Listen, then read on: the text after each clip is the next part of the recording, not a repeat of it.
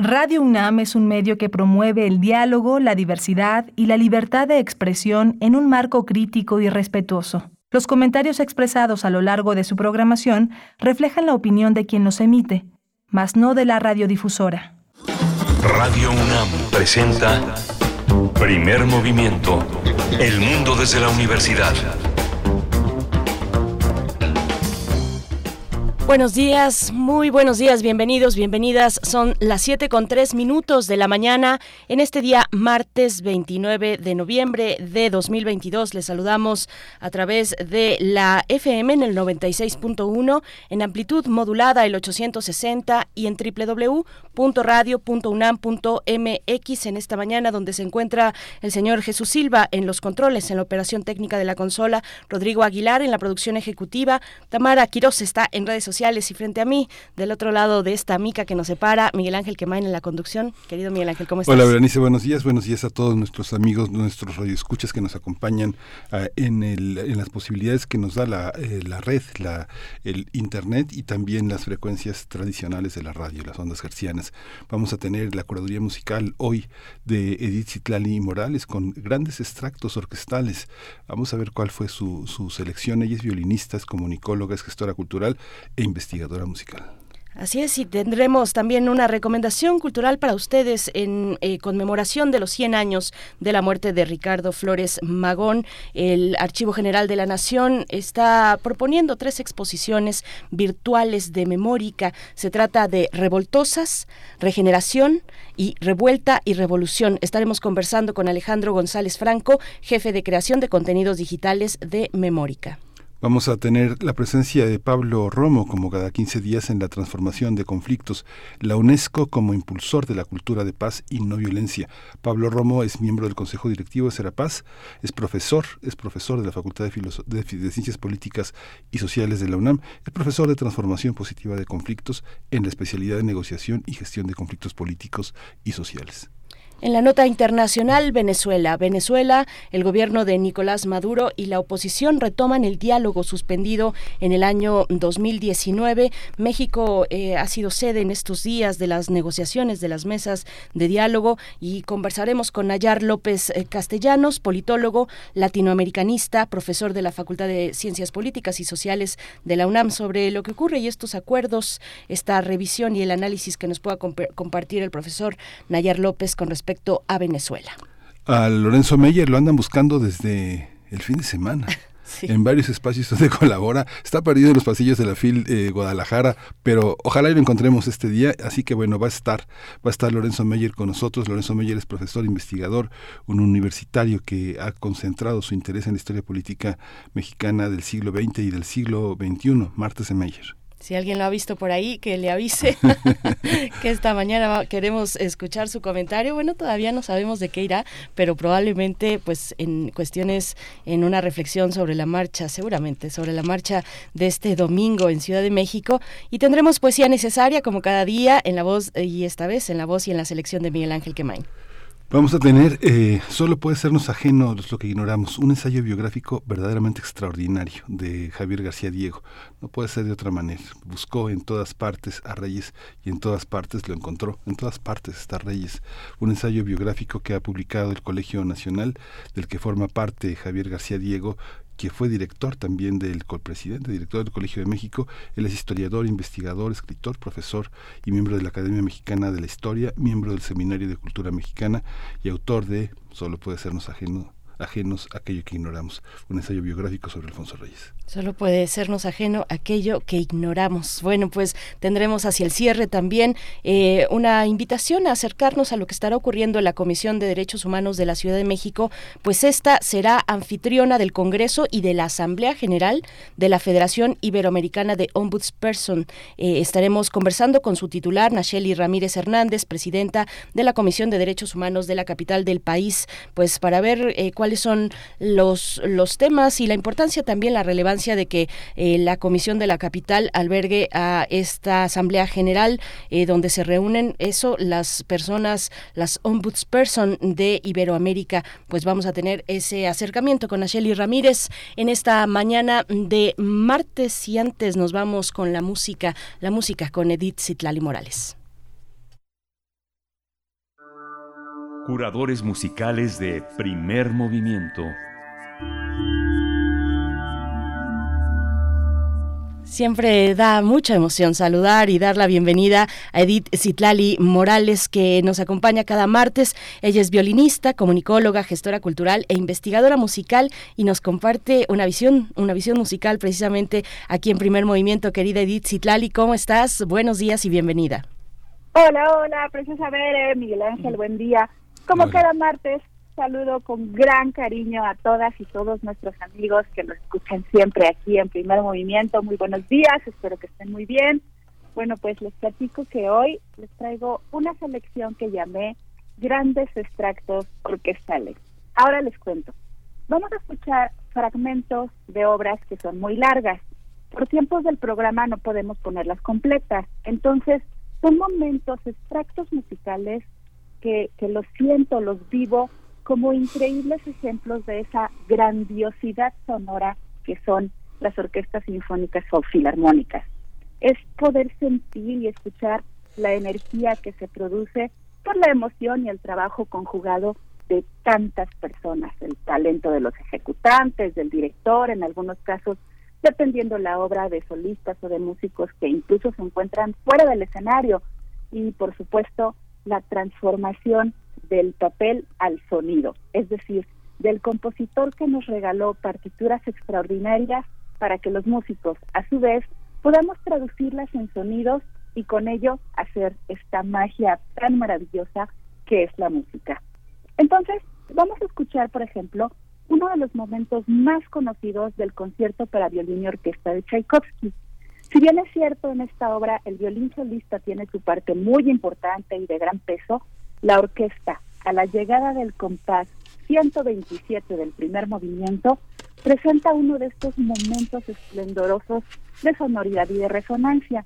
En lo personal es un fragmento que disfruto muchísimo, me gusta la expresividad de la sección de la cuerda acompañada por las fanfarrias de los metales. Es una mezcla deliciosa que espero disfruten mucho. Después escucharemos una obra que creo que me permite ejemplificarles mejor esto que les platico de la riqueza sonora y la sinergia que, los músicos tienen en la orquesta. Es con la chacona de Chávez Buxtehude. Dietrich Buxtehude es un compositor, fue un compositor barroco y escribió una chacona para órgano en 1657-58. Casi 280 años después, Carlos Chávez, nuestro compositor mexicano, fascinado por el juego contrapuntístico de esta pieza, realiza una orquestación. Yo considero que el trabajo del maestro Chávez, la construcción armónica que plasma con los diferentes timbres de los instrumentos, de cada uno de los instrumentos de la orquesta, es sensacional. Yo escuché por primera vez esta obra en el Palacio de Bellas Artes, con la Orquesta Sinfónica Nacional, bajo la batuta del maestro Enrique Yamec, más o menos en la década de los noventas y desde el inicio de la pieza me cautivó su belleza. Vamos a escuchar un fragmento hacia el final de la obra, este momento donde después de ir construyendo, construyendo, construyendo contrapuntística y armónicamente, llegamos al clímax de esta grandeza de la sonoridad orquestal. Más tarde, de la pluma de Otorino Respighi, viajaremos a Italia con su obra Los Pinos de Roma, Escucharemos algunos compases del cuarto movimiento, Los Pinos de la Vía Apia. Son líneas melódicas maravillosas cuando escuchamos a la banda interna, que dependiendo de las características de la sala donde se está interpretando, pues algunos músicos de los alientos metales están sembrados entre el público, arriba o de plano backstage. Es un momento muy emocionante también. Y si hablamos de esta gran paleta de sonidos, pues Wagner. Richard Wagner no podía faltar el día de hoy escucharemos un fragmento de la cabalgata de las Valquirias. Cada una de las secciones de la orquesta acompaña o adorna la melodía que, llegan, que llevan los metales, sobresaliendo de entre todos ellos los trombones. Es espectacular. Y para comenzar, esta mañana seleccioné la que para muchos es la sinfonía por excelencia, considerada desde el año 2001 Patrimonio de la Humanidad, la novena sinfonía de Ludwig van Beethoven. Vamos a escuchar un fragmento del cuarto y último movimiento. Yo lo vivo de esta manera. Esa melodía que nos regaló Beethoven, que todos conocemos y que probablemente es lo que más ubicamos de la sinfonía, está siendo peleada para ser interpretada, por un lado, por la sección de madera y por otro, por los violonchelos y los bajos. Los oboes y los clarinetes, por ahí suenan algunas notas de ese tema, pero la sección grave de la cuerda los interrumpe. Al final, son ellos, los chelos y los bajos, quienes cantarán por primera vez en toda la sinfonía lo que popularmente conocemos como el himno a la alegría. Eh, poco a poco nos permiten a los demás miembros de la orquesta jugar con estas notas. A las violas, a los violines, nos la van pasando. La melodía viaja por todas las familias hasta llegar a los metales.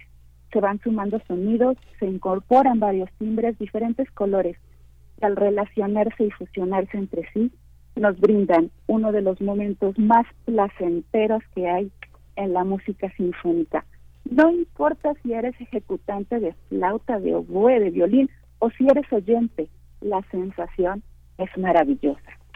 Pues así, amigos, amigas, nuestra selección de hoy que comienza con este famosísimo fragmento de la bellísima novena sinfonía de Beethoven.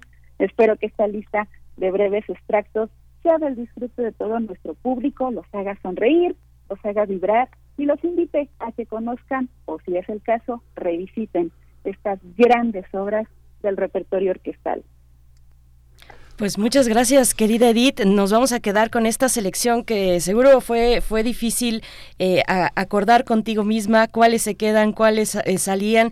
Yo creo que da incluso para varias sesiones más con este mismo título, grandes extractos orquestales, fragmentos de obras largas y pues con mucha expectativa en mi caso por eh, Buxtehude, aunque bueno, yo, yo fui una adolescente wagneriana, perdón mamá por ello, pero, pero, pero bueno, eh, mucha expectativa me genera esta segunda pieza que nos propones. Nos vamos a quedar con Beethoven, el cuarto movimiento de la novena sinfonía y con y con tus saludos y abrazos que van que van de ida y vuelta, querida Edith Zitlali, muchas gracias.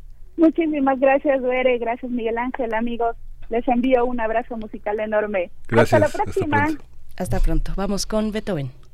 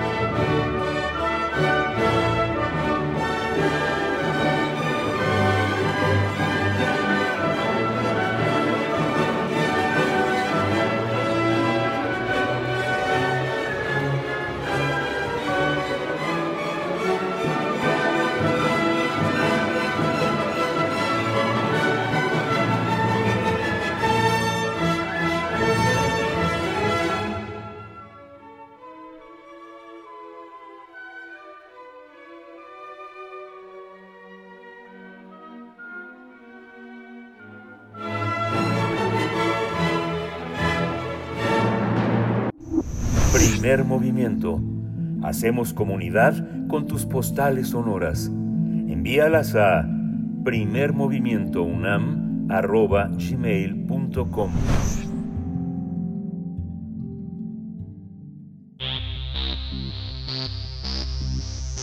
De festivales, ferias y más. Recomendaciones culturales.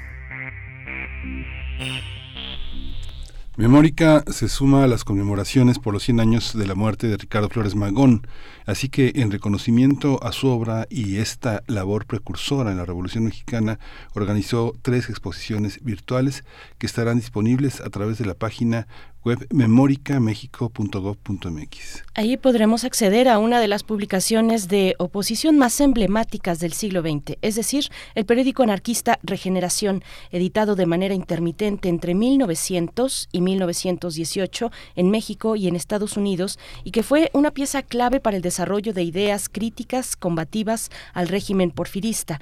Con esta exposición, los usuarios podrán navegar entre datos curiosos, fichas biográficas y tópicos incluidos en el semanario. En este mismo sitio web se presenta Revoltosas, la presencia femenina en el Partido Liberal Mexicano y en el magonismo, donde a lo largo de cuatro salas se desarrolla el papel que, tuvieron las mujeres involucradas como militantes activas del Partido Liberal Mexicano y del movimiento magonista, quienes fueron catalogadas por los gobiernos de México y Estados Unidos como revoltosas. Por último, se invita a la muestra Revuelta y Revolución, donde diversos investigadores han recuperado en archivos nacionales y en el extranjero sobre los luchadores por la democracia en México a principios del siglo XX. Esta exposición podrá visitarse en el repositorio digital Memórica a partir del 30 de noviembre.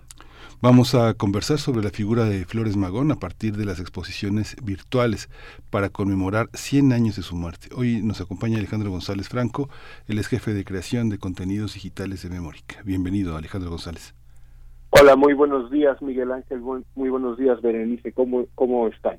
Muy bien, eh, Alejandro González Franco, gracias por estar aquí eh, con, con, mucha atención sobre esta propuesta de Memórica, memoricamexico.gov.mx. Pues cuéntanos, ¿cuál es el acercamiento desde estas exposiciones a un personaje tan icónico para nuestra, pues que inaugura la historia o de los que inauguran, digamos, con la revolución, la historia moderna de nuestro país? ¿Quién fue Flores Magón y qué podemos destacar con esta visión de Memórica? muchas gracias, Berenice. Eh, bueno, eh, hay, hay que señalar una, una cuestión. Efectivamente, como esta etiqueta que tienen los hermanos Flores Magón como precursores de la revolución, los destaca a ellos e incluso su movimiento como magonismo, una etiqueta eh, un tanto moderna, eh, el, el mismo y contemporánea al momento que ellos este, estaban este, organizando su movimiento. Eh, Ricardo Flores Magón, Jesús y Enrique eh, rechazaban un poco esa, esa etiqueta de magonismo. Eh, lo que ellos eh, buscaban era crear un movimiento revolucionario mucho más amplio, por supuesto, dentro de ese movimiento magonista, como, como lo conocemos en la historia, va a haber vertientes y habrá rupturas en el mismo grupo. Ricardo eh, Flores Magón y sus hermanos todos estuvieron en la, en la Escuela Nacional de Jurisprudencia. Jesús sí termina los estudios. Eh, ahorita no recuerdo, Enrique creo que también. Ricardo no, porque en 1892, como lo comentamos en la exposición Revuelta y Revolución, que es como un regreso de, de dónde empieza su movimiento, él se da cuenta que el derecho por sí solo, las leyes, no van a cumplir la función social transformadora de una sociedad. Se va, digamos, radicalizando eh, cada vez más, ¿no? Jesús, en cambio, guardará un, un este eh, precepto, digamos, un poquito más legalista, que es lo que lo va a llevar a participar incluso en el gobierno de este de Francisco y Madero y eh, Enrique, que es el más chico de los hermanos, el más pequeño, él sí tendrá una labor un poquito de largo aliento, de hecho, eh, en un foro nacional que hubo sobre los Flores Magón en el que Memórica participó, Eh, se habla de Enrique como un personaje que es el que le, le pone la etiqueta a los Flores Magón y a su movimiento como precursores. Pero a lo que quería llegar es que el magonismo o el movimiento revolucionario de los Flores Magón no es solo de ellos, sino que en realidad hay una serie de personajes, no solo hombres, sino mujeres, muchísimas mujeres, que de hecho son las organizadoras de, de los comités estatales, nacionales, ahora sí que podemos decir internacionales de los que están en Estados Unidos y, Canadá en el exilio, que están ahí organizando este, la revolución y eso eh, se ve muy bien en la exposición que curó Paulina Martínez de Revoltosas, que era una etiqueta para denostar este, a estos eh, subversivos al régimen de Porfirio Díaz, al régimen de, orden y progreso. Y por supuesto, eh, Regeneración se convertirá en la plataforma de, este, de estas ideas que en muchas ocasiones las mujeres van a ser eh, aisladas. Esto lo vamos a poder ver en esta exposición de regeneración que eh, eh, curó y escribió a Mayrán Tello. Entonces, eh, es, es más o menos esta la, la idea general. No sé si con esto surgirá otra pregunta o sí, sí, por me faltó algo.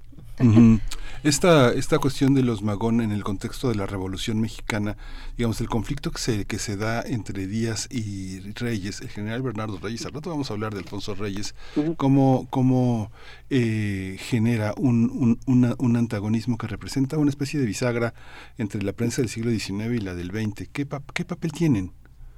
Bueno, este, los Magón, digamos, que no, no están Puede haber magonistas, eh, usando entre comillas este término, que puedan haberse sumado al movimiento de Reyes. De, hecho, digo, lo desconozco así con precisión, no he profundizado en todo el movimiento, que después se hayan radicalizado y pasado al movimiento de los Flores Magón, que es un, un movimiento que se va modificando con, con el tiempo, o sea, no es este estático, ¿no? Es, es cambiante. Entonces, eh, en realidad, eh, Reyes representa una forma, cierta continuidad, aunque también ciertos cambios, ¿no? Respecto al movimiento de, al, gobierno de, de Díaz. Eh, Ricardo, que es todavía más radical que sus hermanos, o sea, como vemos Jesús sí se incorporará al gobierno de, de Madero, que aunque es el que organiza la revolución y hará algunos cambios, pero las reformas sociales tardarán todavía un poco. Él, él sí propone una revolución, un cambio radical de, gobierno, ¿no? Todavía cuando se va acercando al anarcosindicalismo, pues todavía más. Ahora, este, entonces, por eso podemos hablar como de varios eh, movimientos revolucionarios. De hecho, la revolución como como movimiento no es único, hay distintas facciones que esas se ven claramente en el 14, 15 y 16 y bueno, ya incluso en el, en el Congreso Constituyente del 17, ¿no? Se ven distintas corrientes, distintas ideas que van este, chocando entre sí. El magonismo o, o parte del magonismo puede estar dentro de este del movimiento revolucionario, por ejemplo, se, ha dicho que en el artículo 123 hay incorporación de estas ideas, eh, sobre todo en beneficio de los este, trabajadores, de los obreros, ¿no? Entonces, eh, digamos que es una mezcla de, distintos, pero así que los magonistas hayan seguido y apoyado a Reyes, no tanto. ¿no? Algunos quizás en un momento y después pueden cambiar. Alejandro, eh, a mí me gustaría que profundizaras un poco más sobre el papel de las mujeres. ¿Qué vamos a encontrar pues en ese periodo que es la, antesala a la revolución como tal, eh, en la actividad de las mujeres, tanto las que trabajaron con la pluma como las que tomaron y se fueron por la vía del, del fusil y, de la acción? Eh, ¿qué, ¿qué, es lo que vamos a encontrar en esta, en esta propuesta de Memórica? Bueno, mira, esta, esta, esta exposición de Paulina Martínez, la verdad, este, es sumamente interesante. Eh, cuando la estuve revisando, leyendo, eh, tiene de entrada una especie de cintillo muy similar a este que usan en los noticieros, en la parte de abajo, pero este está en el centro y te va mostrando varios nombres de mujeres, no, no solo mexicanas, sino también estadounidenses. Eh, comentando con eh, Paulina, eh, ella me, me, mencionó que todos los rescató de desplegados que o, documentos donde firmaban y que en realidad muchas de sus acciones, ya sea en la pluma, ya sea en la acción, no tanto por la vía armada, sino en la organización de comités, a veces estaba eh, digamos, sometida a este, podemos decir, machismo de los líderes, ¿no? De, incluso de los Flores Magón, ¿no? Eh, de los hermanos, eh, y, y como que no, no, no, no las dejaban eh, destacar.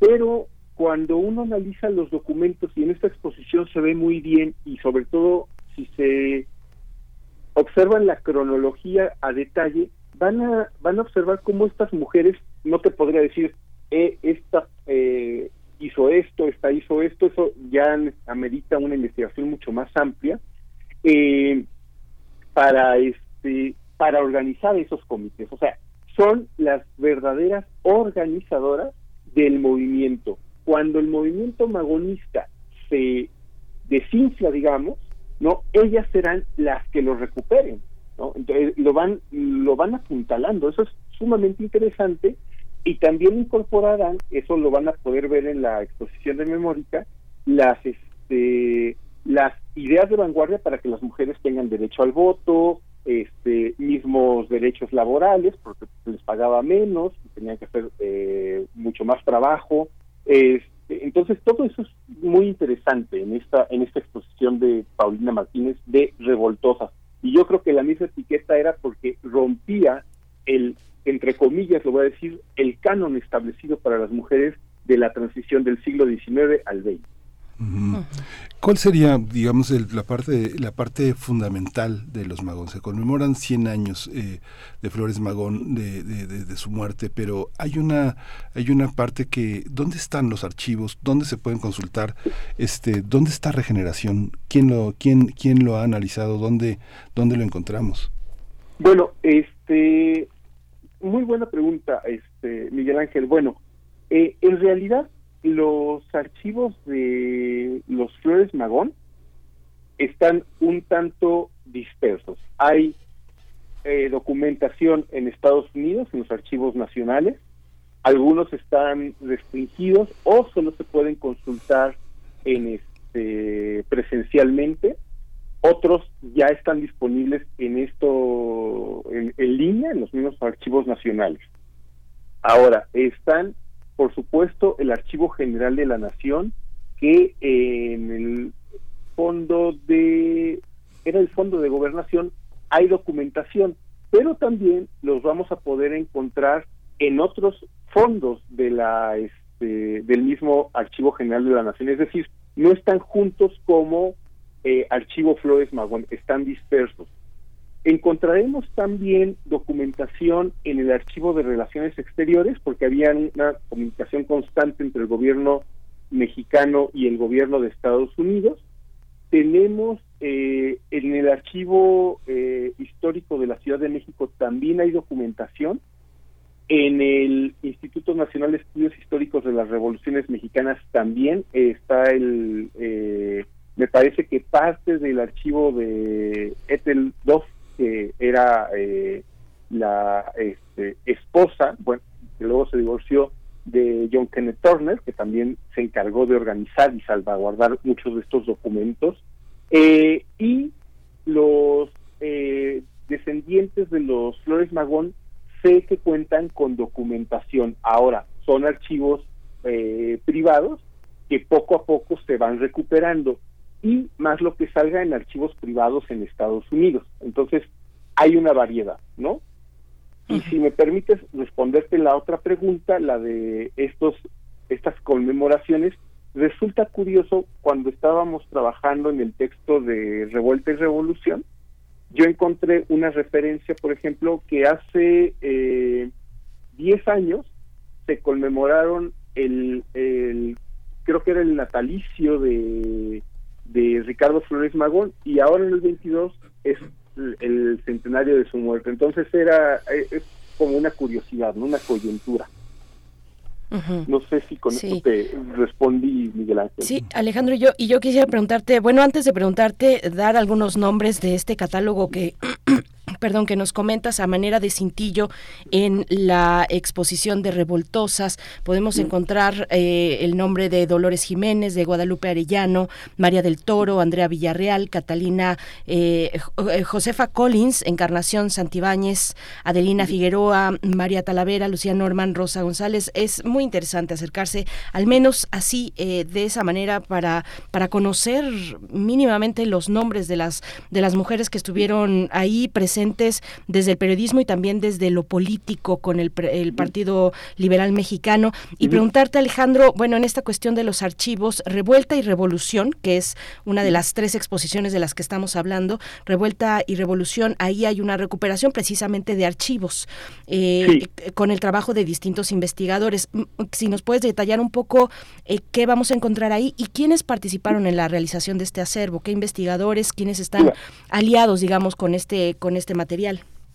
Claro que sí, Berenice. La, este, la exposición Revuelta y Revolución se publica el día de mañana, ya en nuestro portal de Memórica. Ahí participaron eh, el doctor Carlos Molina y el doctor Álvaro Rodríguez y un servidor, ¿no?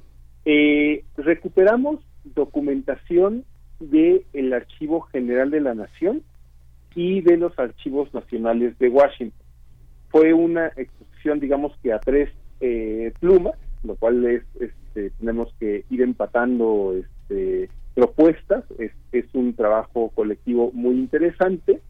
Eh, de estos documentos que presentamos en Memórica, obviamente tuvimos que hacer una selección rigurosa por cuestión de espacio, eh, pero tenemos y recuperamos muchísimo material, sobre todo de estas agencias de Investigación de Estados Unidos, la Furlong, eh, cerca de unas eh, 500 fojas más o menos, o un poquito más de documentos que se encuentran en el Archivo General de la Nación y ahí eh, este, encontramos diversos nombres. Tú mencionaste el de algunas mujeres, también en esos este, expedientes encontramos nombres de estas mujeres y nos hablan de su actividad. Están vigiladas por el gobierno de Estados Unidos y por el gobierno mexicano que contrataba a esas agencias. Digamos que todavía no existía ni la FBI ni la CIA, eran como, fueron como los antecedentes. Y esos documentos están en el Archivo General de la Nación, de los cuales referimos en, el, este, en la exposición. Sí. Y bueno, el archivo, el archivo completo digitalizado de regeneración, hay un trabajo que hizo Diego Flores, no recuerdo, ¿hay algo, hay algo referido a eso?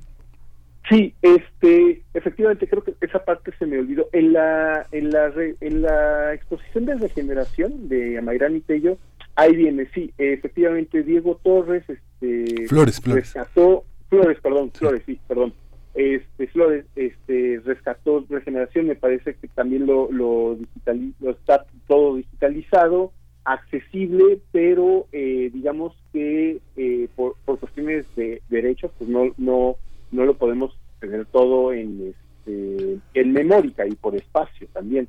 Eh, pero eh, sí, eh, y fue un trabajo muy importante porque fue juntar regeneración que está, estaba disperso. De hecho, en la Hemeroteca Nacional de México tienen una parte, en, este, en el Archivo General de la Nación tienen otra parte, en la Biblioteca Lerdo de Tejada tienen otra parte, en las bibliotecas de Estados Unidos tienen otra parte. Entonces, juntarlo en uno solo este, eh, es fue un trabajo muy importante. Y si no me recuerdo la semana pasada creo que en la Cámara de Diputados también ya hicieron una compilación e impresa de regeneración que es un tomo gigantesco es la primera época de 1900 a 1911 y la hizo Diego Flores es una edición facsimilar. ah, y la presentaron ahí la editó el el INA, sí, sí, entonces este, está es interesante, ¿no? Porque sí es todo es reunir materiales que están este que están dispersos. Alejandro, ahora que mencionas diputados, ah, yo estuve siguiendo la sesión de homenaje en Cámara de Senadores, en Cámara de Senadores, homenaje a Flores Magón, y bueno, algunos se mordían la lengua para no eh, pronunciar o para no mencionar o, mm, caracterizarle como anarquista, preferían el mote de liberal eh, y me pareció muy curioso, muy curioso ahí las distintas bancadas, bueno, la, la del PAN particularmente, ¿no? Este, pues eh, dando, pues haciendo el reconocimiento de un personaje histórico como este, pero, pero pues con esa, con esos elementos ahí medio, medio curiosos. te pediría Alejandro González Franco, por último, pues una reflexión respecto a la presencia de Flores Magón, eh, del magonismo ah, eh, para nuestros días, eh, con, con, este año que el gobierno, el gobierno federal pues ha dedicado o ha propuesto como el año dedicado a Flores Magón precisamente, pues cuál es la reflexión que después de todo este trabajo que han realizado con Memórica México, pues nos puedes, nos puedes compartir una reflexión de la actualidad del pensamiento y de lo que significa en nuestros días, Alejandro. Claro, eh, gracias, Berenice. Este, bueno, en realidad eh, la reflexión final todavía no la tengo. Eh, ¿cómo, ¿Cómo le podríamos llamar a, a Ricardo Flores Magón, que pues es solo uno de los personajes que está en el movimiento mm, liberal, anarquista, en realidad lo comentaba la otra vez con mis colegas y lo comentamos y lo discutimos mucho, digo, de forma cordial cuando elaborábamos la exposición, eh, es una evolución del personaje como todas las personas humanas. Eso es muy importante, ¿no? En su concepción política. Es una, una evolución, una transición. Eh, empieza como un liberal y termina como un anarquista. No, mm, no quisiera ponerle una etiqueta al personaje. Ahora, su aportación al, al, este, al día de hoy, bueno, es una figura, o son figuras, porque en realidad quiero destacar estas personas que están dentro del movimiento que lo organizan como las revoltosas, entre comillas, eh, que nos abre una puerta ¿no? Para nuevas investigaciones y reflexionar cuál fue el alcance de las propuestas de los Flores Magón, que yo creo que se quedan más allá del, este, de los artículos constitucionales donde hay elementos de protección a los, este, a los eh, obreros, ¿no? Entonces, este, yo creo que en realidad es la recuperación de personajes que habían sido eh, limitados a esta idea de precursores de la Revolución Mexicana, porque cuando uno lee los documentos, eh, digo, los que alcancé a leer, faltan muchísimos por analizar, se ve claramente que están proponiendo una revolución mucho tiempo antes que, Madero, ¿no? Y una revolución no solo política, sino social, de brindar un poco más de equidad a una sociedad que estaba tan este, este, dispareja, ¿no? Digamos, la élite porfirista gobernante, una clase media ahí emergente, los Flores Magón pertenecen a ese sector, y los campesinos o los obreros totalmente desprotegidos. Entonces, yo creo que por ahí podemos encontrar una este, conjunción interesante, ¿no? Pues muchísimas gracias por toda esta por toda esta presencia, por toda esta difusión en Memórica. Pues hay que, hay que visitarla. Va a estar de manera permanente, me imagino, ¿verdad, Alejandro? Sí, sí, va a estar permanente. Este, se van subiendo más exposiciones que en el transcurso del tiempo, pero estas siempre quedan este, resguardadas. Pero por el, por el momento, o sea, de todo noviembre, bueno, ya en noviembre ya llevamos dos, se publica una este, mañana, eh, van a estar ahí de forma este, accesible al público, ¿no? Eh, eh, en lo que llegan nuevas exposiciones. Muchas gracias. Estamos de distintas temáticas. No, pues muchas gracias a Berenice y Miguel Ángel por esta entrevista. Este, si, si me faltó algo, les puedo proporcionar mi correo para que me escriben. Es fgonzález.agn.gov.mx y con mucho gusto ahí puedo resolver algunas dudas. Muchas gracias, gracias por, por esta por esta introducción, este comentario reflexivo en torno a lo que está realizando Memórica. El sitio electrónico memoricamexico.gov.mx el día de mañana ya estará revuelta y revolución y ya se encuentran actualmente revoltosas y regeneración. Alejandro González Franco, jefe de creación de contenidos digitales de Memórica, gracias, eh, muy buen día y pues eh, felicidades por esta por este proyecto. Y muchas gracias a Berenice y Miguel Ángel y excelente día también para ustedes y aquí estamos a sus órdenes. Muchísimas gracias. Vamos a ir con música. Música. Lo que vamos a escuchar es, eh, eh, bueno, la propuesta de Edith Citlali Morales en la orquestación de Carlos Chávez. Eh, Buxtejude es eh, el autor de Chacona en mi menor, lo que suena ya a continuación.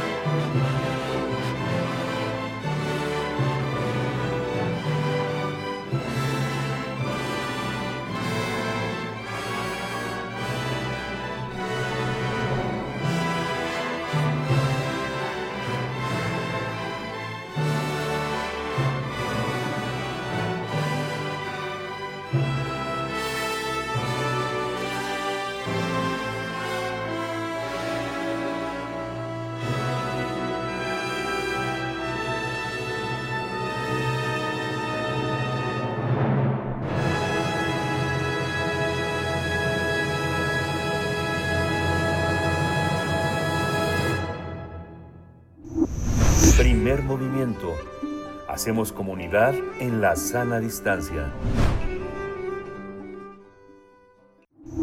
Primer movimiento. Hacemos comunidad con tus postales sonoras. Envíalas a primermovimientounam.gmail.com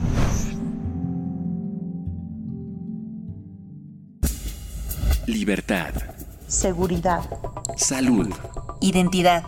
Alimentación. Libre desarrollo de la personalidad. Educación. Pensar nuestros derechos humanos. Estamos eh, en esta mañana ya con la presencia de Pablo Romo, miembro del Consejo Directivo de Serapaz, profesor de la Facultad de Ciencias Políticas y Sociales de esta Casa de Estudios, para hablar de la UNESCO como impulsor de la cultura de paz y no violencia. Pablo Romo, qué gusto saludarte esta mañana de martes. ¿Cómo estás? Qué gusto, ¿qué tal? ¿Cómo están? Eh, buenos días, mañana fría. Bueno, Pablo. ya llevamos varias mañanas frías, eh, querido Pablo, hay que cuidarse la garganta, pero esperamos que te, que te, encuentres muy bien. Y bueno, este tema, la UNESCO, impulsor de la cultura de paz y no violencia. Cuéntanos, Pablo.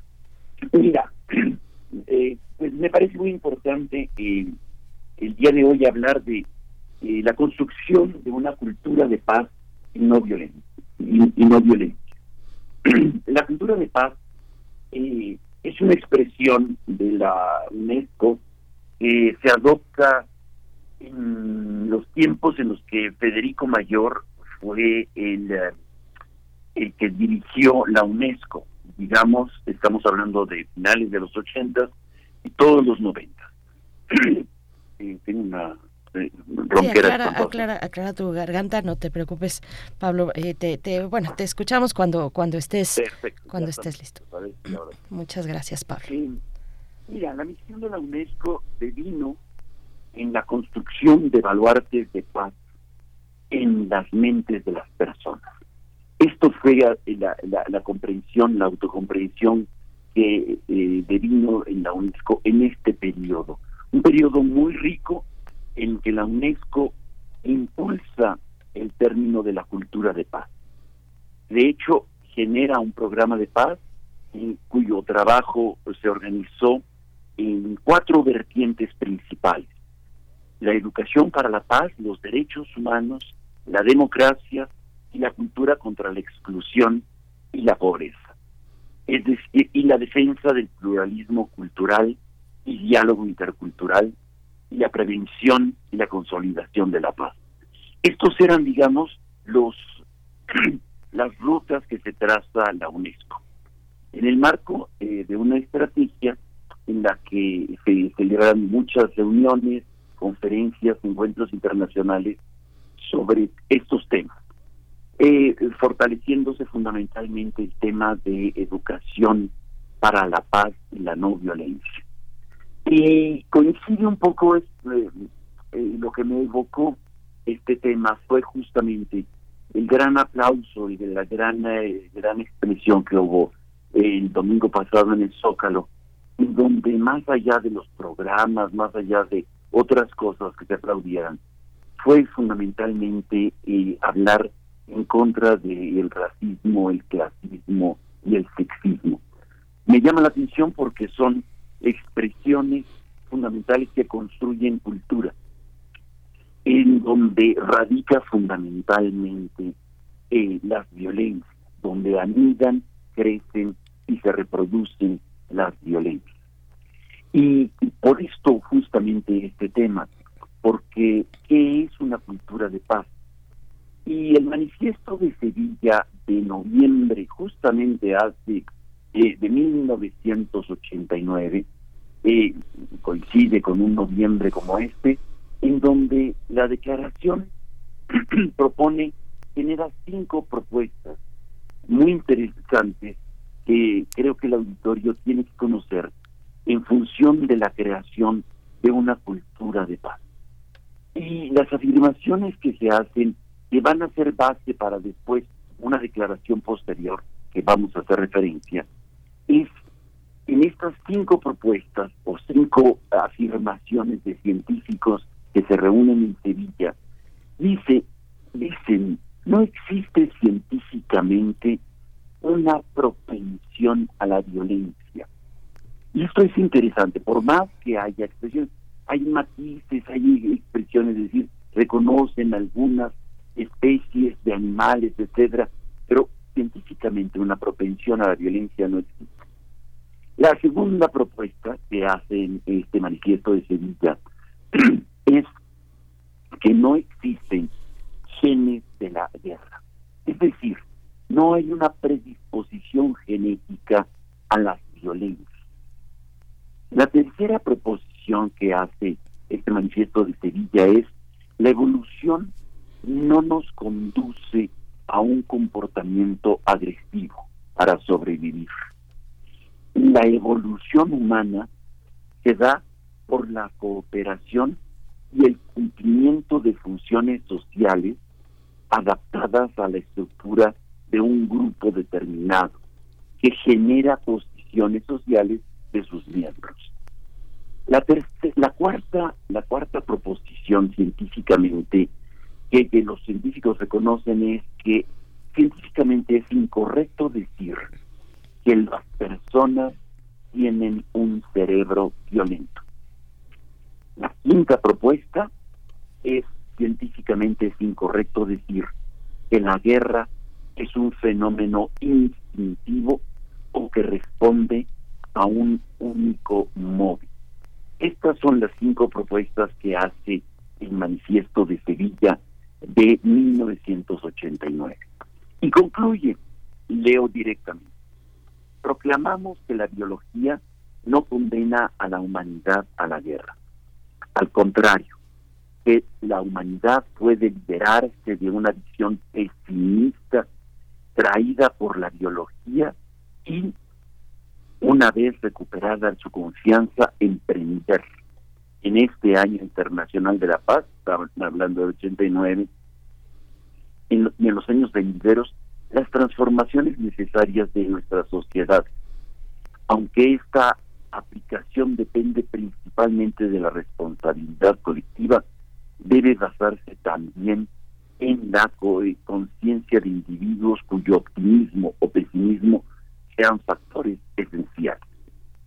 Y, y, concluye diciendo, las guerras empiezan en, las, en el alma de los hombres. Textual. La paz también encuentra su origen en nuestra alma. ¿Qué está diciendo el, manifiesto de Sevilla? En el fondo está diciendo que no nacemos, nos hacemos, nos hacemos violentos. Y eh, este, este manifiesto de Sevilla, creo que el auditorio tiene que conocer, es la base para después construir una declaración muy importante en 1995, seis años después, se reúne nuevamente las personas participantes de los países participantes de la UNESCO, eh, en donde definen la cultura de paz como una cultura de la convivencia y la equidad, fundada en los principios de libertad, justicia y democracia, tolerancia y solidaridad. Una cultura que rechaza la violencia, se dedica a prevenir los conflictos en su origen y a resolver los problemas por la vía del diálogo, la negociación y la negociación. Una cultura que asegura para todos el pleno ejercicio de todos los derechos y les proporciona los medios para participar plenamente en el desarrollo endógeno de la sociedad. Esta es la declaración, la conclusión de la declaración de, del 95 de la UNESCO, que me parece que es muy importante para recuperar, eh, sobre todo porque esta es la base con que la UNESCO va a trabajar los siguientes años. Las acciones eh, de la UNESCO que van a empezar a reconocer van a generar cuestiones propositivas, como el reconocimiento de patrimonios mundiales, o los elementos de patrimonios inmateriales. El reconocimiento y la protección, la búsqueda de protección de espacios en la tierra para que sean reservas de biosfera o ciudades creativas, va a empujar para que existan geoparques mundiales, que la UNESCO va a ayudar para su protección. Y sobre todo va a impulsar que en las escuelas se construyan redes nuevas de armonía para la construcción de la paz. Me parece que en el fondo estamos delante de un, una acción poco conocida, poco visibilizada o poco visible de, eh, de construcciones de paz, sobre todo desde abajo, desde los niños, reconociendo las capacidades de las personas para eh, construir la paz no determinismos biológicos en donde definen a través de herencias o cuestiones hereditarias violencias que en el fondo son aprendidas. Berenice, este es mi comentario. Muchas gracias por, por el mismo Pablo Romo, pues muy importante, muy eh, mm, también muy esperanzador me parece. El, punto número tres me, me, parece muy importante. No es, no es el comportamiento agresivo, pero sí es la cooperación lo que lleva a la evolución humana. Y bueno, me quedé pensando también en esta corriente de, en esta corriente de, de justicia penal de finales del siglo XIX con, con este italiano Lombroso que, que finalmente eh, pues sí basaba eh, el, el delito a partir de una, una maldad biológica, entre comillas, de los individuos, es algo que pues se ha, se ha desmontado, pero no del todo, que tiene sus resabios eh, en, la cultura también, Pablo, y pues qué bueno que lo que lo pones esta mañana, nos quedamos con estos puntos, con estas reflexiones, y pues te deseamos lo mejor esta, esta semana y ya al inicio prácticamente de diciembre. Pablo, muchas gracias. Pues muchísimas gracias y nos encontraremos justamente en la Semana de la Cultura de los derechos humanos, por ahí mm. cercanos a la fiesta del 10 de diciembre. Exactamente. Pablo, muchas gracias. Hasta pronto entonces. 7 con 58 minutos. Vamos con música. Con música, sí. Porque ya nos vamos a despedir de esta hora. Vamos con música. Tchaikovsky es lo que está sonando ya. Vamos con ello y después al corte. Concierto para violín.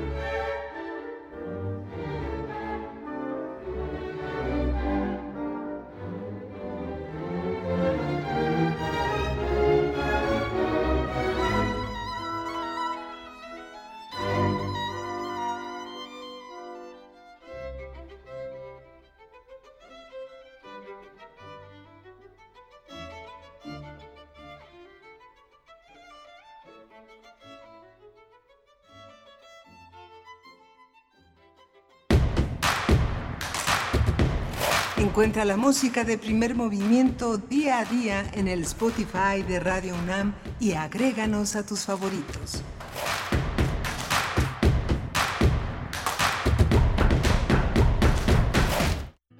Siempre oímos decir que un buen actor tiene muchas caras. Cuando uno de ellos nos deja, cada miembro del público recuerda su favorita. Habrá alguien que recordará a Héctor Bonilla en su primera película, Jóvenes y Bellas, cuando tenía solo 23 años. Otros preferirán recordar Matiné, por la que ganó un Ariel, o Rojo Amanecer, la cual también produjo a pesar de los riesgos que implicaba. La parte más joven de ese mismo público recordará una cara más sonora, animalesca, como un oso que guía a un cachorro de humano, o el padre de una rata que desea convertirse en chef. Pero los grandes públicos, afines a la Escuela Nacional de Teatro, en la que decidió estudiar cuando ya había conseguido una butaca en la Facultad de Derecho, recordarán las muchas máscaras que utilizó en vivo, frente al público, bajo el calor de los reflectores. Y pudo detenerse ahí, pero era generoso, tanto que le permitió a todo México verlo en una vasta colección de dramas televisivos. Pero nosotros regresamos a su voz. Los micrófonos extrañarán aún la entrega con la que el primer actor interpretó varios radiodramas en la radio universitaria. Una cara que, como todas las demás, no dejaremos que se olvide. Alguien me dijo una vez que si no se puede escoger el lugar donde se nace, mucho menos el lugar donde se va a morir. Esta ciudad no te deja escoger nada, ni el lugar ni la forma. No se vale decir de esta sí y de esta no. Te quedas con ella o te metes debajo de la cama para que no te muerda. Y mientras tanto, no puedes evitar seguir siendo sorprendido. Porque aunque conocieras todas las esquinas y los callejones y todas las locuras que la ciudad pueda imaginar, siempre habrá una nueva macabra ocurrencia. Descanse en paz, amigo y maestro. Héctor Hermilo Bonilla Reventum, 14 de marzo de 1939, 25 de noviembre de 2022. La democracia nos importa a las y los mexicanos. Porque permite que nuestras voces sean escuchadas. Durante mucho tiempo soñamos con democracia, pero hoy que estamos despiertos, unidas y unidos, hemos logrado elecciones libres y auténticas. Por eso inspiramos al mundo para proteger la democracia, los derechos y nuestras libertades, porque ese es el camino de la paz. México es sede de la Cumbre Global de la Democracia Electoral. En el mundo y en México, nuestro INE nos une. La piedra y el yemo activo afectan tu cerebro, te matan las neuronas y son muy adictivos. Yo sé lo que te digo, pues he sido testigo. Piensa más en tu gente, tu vida y tus amigos. Escucha lo que te digo, pues es verdad. El negocio de la droga es algo que termina mal. Escucha bien, hermano, porque esto te hace daño. El negocio de la droga es algo que termina mal. Siempre acaba mal, carnal. Esto siempre acaba mal. Si necesitas ayuda, llama a la línea de la vida 800-911-2000. Música que sensibiliza la vida. Asómate a su mundo. Panorama del Jazz con Roberto Aimes. Lunes a viernes a las 19 horas por el 96.1 de FM. Radio UNAM. Experiencia sonora. Queremos escucharte. Llámanos al 55 36 43 39 y al 55 36 89 89. Primer movimiento. Hacemos comunidad. Hola, buenos días. Ya son las 8 de la mañana con 4 minutos en esta Ciudad de México. Estamos conectados a la radio Nicolaita, ya en Morelia, Michoacán, en este martes 29 de noviembre ya. Se está extinguiendo noviembre y se está extinguiendo de una manera muy interesante con muchísimas actividades. Ya Guadalajara está a tope. Estamos aquí en primer movimiento en Radio UNAM. Rodrigo Aguilar está en la producción ejecutiva. Estamos en las redes sociales. Eh, Violeta Berber está en la asistencia de producción y mi compañera Berenice Camacho aquí frente al micrófono. Berenice, buenos días. Buenos días, Miguel Ángel Quemain. También nos acompaña en la consola Jesús Silva, el señor Jesús Silva en los controles técnicos, la operación técnica de la consola en esta mañana de martes y con comentarios en redes sociales. Comentarios, eh, bueno, nos pregunta mm, Mayra Elizondo, la profesora Mayra Elizondo, que nos manda un abrazo. Dice, por favor, besos eh, con mucho cariño a Berenice Camacho. Querida Mayra. Van de vuelta también unos besos y un abrazo enorme para ti. Dice, eh, ¿pueden repetir el nombre de la pieza que acaban de poner, por favor? Bueno, se trata de Tchaikovsky y es eh, el concierto para violín. Es eh, lo que nos propuso en esta mañana Edith Citlali Morales en grandes extractos orquestales. Son fragmentos de obras largas. Ya hemos escuchado a Beethoven, escuchamos también en la orquestación de Carlos Chávez una pieza de 1657 de el autor que yo no lo conozco no lo conozco, no lo conocía. Chacona en mi menor, del autor Dietrich eh, Buxtehude, es lo que escuchamos en una segunda, en un segundo momento, y la que tú preguntas, por la que preguntas, María Elizondo, es el concierto para violín de Tchaikovsky. Y bueno, seguirán, seguirá la curaduría musical muy interesante para cerrar con Wagner. Además, esta mañana la cabalgata de las Valquirias hacia el cierre de la emisión y donde saludamos también esta mañana a Radio Nicolaita en el 104.3 de la FM en Morelia. Saludos a la Universidad Michoacana de San Nicolás de Hidalgo, que bueno, ya eh, así como todas las universidades, como esta casa de estudios también, estarán corriendo y de arriba abajo, pues ya eh, cerrando, cerrando el semestre la semana pasada concluyó, el semestre, las clases en, en, eh, en, la UNAM, un semestre muy interesante, Miguel Ángel, eh, porque fue el semestre del regreso, el semestre ya del regreso a clases presenciales, con un encuentro de toda la comunidad en los pasillos, en las aulas, en las bibliotecas, en los jardines, en los recintos culturales de esta casa de estudios, pues hay que hacer un balance también de cómo, de cómo corrió este semestre con ese desafío importante para una comunidad tan amplia como la de la UNAM, ¿no? Sí, fue muy un regreso interesante, también fue un regreso interrumpido por muchos paros estudiantiles. Los estudiantes, eh, las comisiones de estudiantes eh, hicieron un paro para recapitular sobre muchas de las cuestiones que eran muy importantes. El tema de los registros en idiomas, la seguridad eh, habitual, la, el tema, el tema también de el acoso, que se pareciera que dicen, dicen en algunas teorías feministas, es un coletazo de, regreso con las medidas implementadas. Se, se, incrementó y los estudiantes decidieron parar, parar y, tratar, tratar de arreglarlo, los calendarios extraordinarios, muchas de las eh, recapitulaciones que se hicieron de rezagos como resultado de la pandemia, que muchos regresan, pero regresan con enormes adeudos, el sistema de tutorías eh, fortalecerlo, pero fue, fue muy interesante, no hubo cambios en los programas de, eh, del calendario de este semestre, concluyeron el 25 de noviembre, están en dos semanas de, los, en el calendario semestral que terminan en la segunda semana de diciembre, el calendario extraordinario se pasó para el siguiente mes, para enero, muy, muy, muy interesante, mucha actividad en la universidad, muchos posgrados se, se conservaron a distancia y de manera híbrida, este, se ha tratado de aprender la, la lección de la hibridez, muchos nuevos este, invitados europeos y norteamericanos y latinoamericanos en las salas de, de, eh, de, la conexión remota.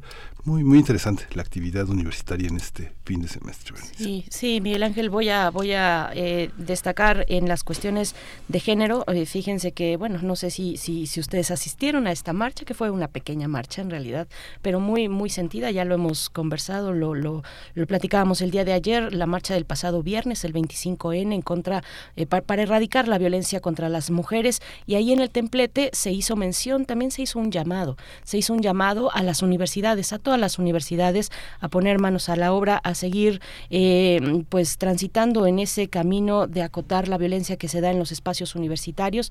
Eh, ocurrió, ocurrió en el templete un mensaje importante, interesante, no solamente para la UNAM, hay muchas universidades que tienen eh, actualmente y que cierran este semestre también con una reflexión pues que les corresponde, que les corresponde, es el caso también del claustro de Sor Juana, por ejemplo, pero otras universidades en el país, así es que bueno, pues sí, me parece que ese es uno de los elementos a destacar. Eh, las, todo, todo cambió, por supuesto, con la pandemia. Eh, la violencia se trasladó al espacio digital, pero pues recordemos cómo estábamos antes de irnos a la pandemia, antes de que llegara la contingencia sanitaria, cómo estábamos en, en temas de género en, en las universidades, no solamente en esta, repito, sino en general, eh, pues con una protesta muy importante. Llegó la pandemia, yo creo que de los últimos eventos eh, presenciales masivos, pues fue la mm, marcha del 8 de marzo del 2020 Después de ello, pues ya a finales de marzo tuvimos el encierro, nos, nos fuimos todos a casa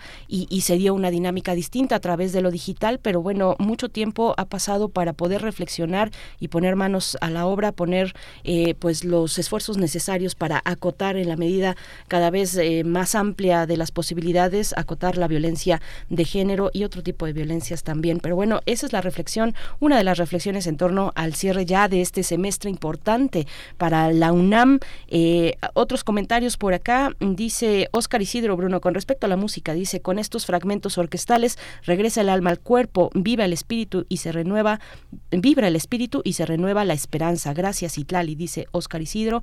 En refrancito dice, con atención escuchando al maestro Pablo Romo sobre un organismo por el que de entrada uno siente empatía y un fundamento cultural humanista. Aquí refrancito se refiere, se está refiriendo a UNESCO. Y continúa diciendo, en la actualidad yo veo capacidad y es promotor de valores uniformistas, uniformalistas, económicos y de solapamiento al modelo global capitalista. Gracias, Refrancito. Eh, y mm, Daniel Manzano nos comenta, a ver qué opinan ustedes.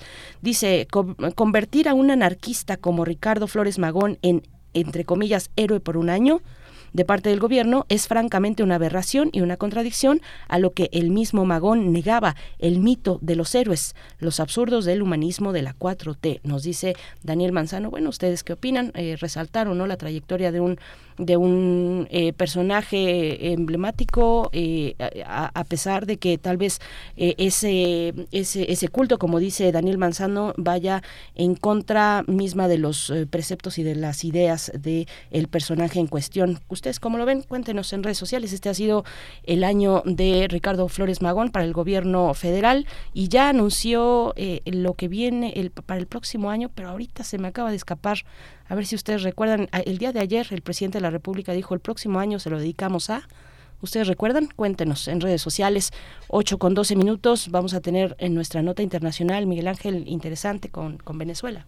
Vamos a tener a Venezuela, toda la, toda la, la, puesta de acuerdos en, en Venezuela y vamos a tener esta, esta presencia de, eh, mm, de Nayar López, López Castellanos, él es politólogo y latinoamericanista, es profesor de la Facultad de Ciencias Políticas y Sociales de la UNAM y bueno, Venezuela, el gobierno de Nicolás Maduro y la oposición retoman el diálogo que suspendieron en 2019. Vamos, vamos entonces con nuestra nota internacional.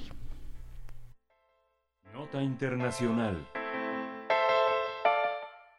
gobierno de Nicolás Maduro y la oposición venezolana reanudaron este fin de semana en México las negociaciones tras 15 meses de interrupción.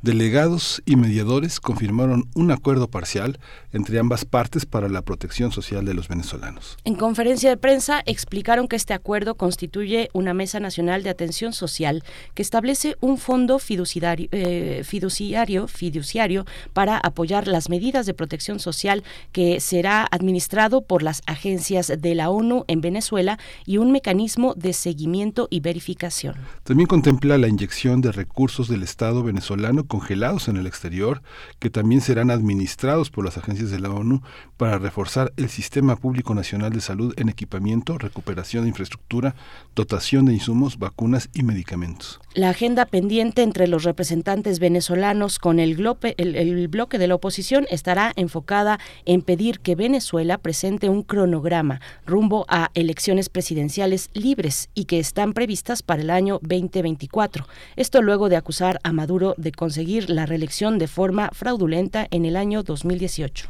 Tras la reanudación de conversaciones y el anuncio de este primer acuerdo entre el gobierno de Nicolás Maduro y la oposición, el gobierno de Joe Biden autorizó a la empresa Chevron retomar parcialmente sus actividades de extracción de petróleo en Venezuela, siempre que se asegure que, que la empresa estatal PEPSA no reciba ningún ingreso de las ventas de petróleo realizadas por Chevron.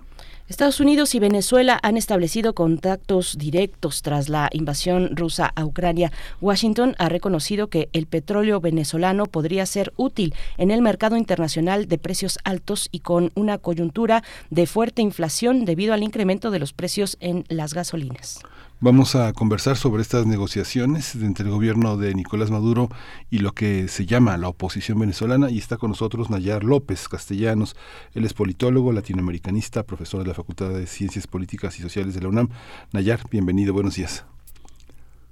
Muy buenos días, Miguel Ángel Berenice. Gracias, profesor Nayar López. Bienvenido. Pues bueno, ¿cómo, ¿cómo lees este capítulo de acercamiento, de negociación y en principio de reanudación del diálogo? México es el escenario, hay mediación por parte de Noruega. Eh, cuéntanos, ¿cómo, cómo, ¿cómo lo lees?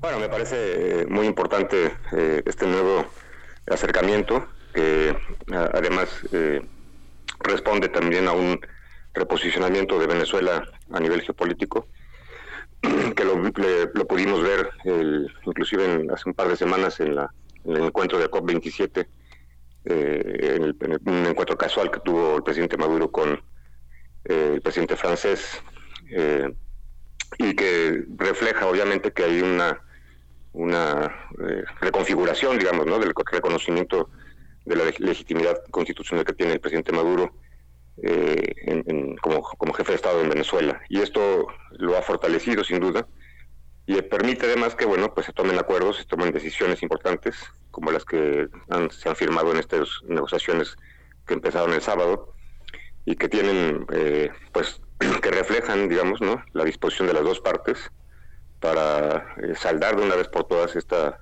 crisis política que se ha vivido Venezuela en los últimos años profundizada sin duda alguna desde mi punto de vista, pues por toda la presión que Estados Unidos ha desarrollado, eh, incluyendo el bloqueo económico, financiero y comercial, que ya lleva siete años y que pues ha logrado lo, el objetivo, ¿no? Es decir, crear una crisis social y, esto se ve en, cierta medida en, el tema migratorio, ¿no? Mm.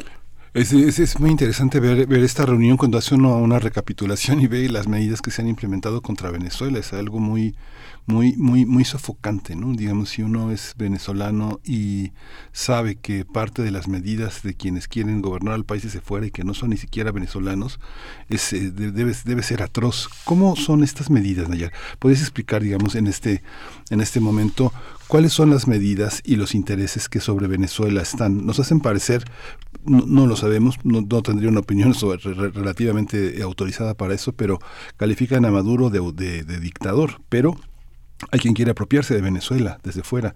¿Esto es así o, es una impresión nada más? No, sí, eh, eh, eh, obviamente el, toda la estrategia que se siguió, bueno, si lo recapituláramos pues desde el principio de la historia, ¿no? Desde 1998 o 99 que, que llega, que está el primer periodo de, de, Hugo Chávez, desde ahí Estados Unidos observó, digamos, ese proceso de transformación y se declaró como una prioridad de intervención en la región latinoamericana y caribeña, ¿no? Y en ese sentido, bueno, todo lo que se hizo contra Chávez durante sus periodos de gobierno, incluyendo un golpe de Estado, incluyendo toda la, la, estrategia de la oposición de boicotear elecciones, cuando todavía tenían cierto control de PDVSA, pues de hacer un paro petrolero que costó 20 mil millones de dólares de pérdidas a Venezuela, etcétera, etcétera.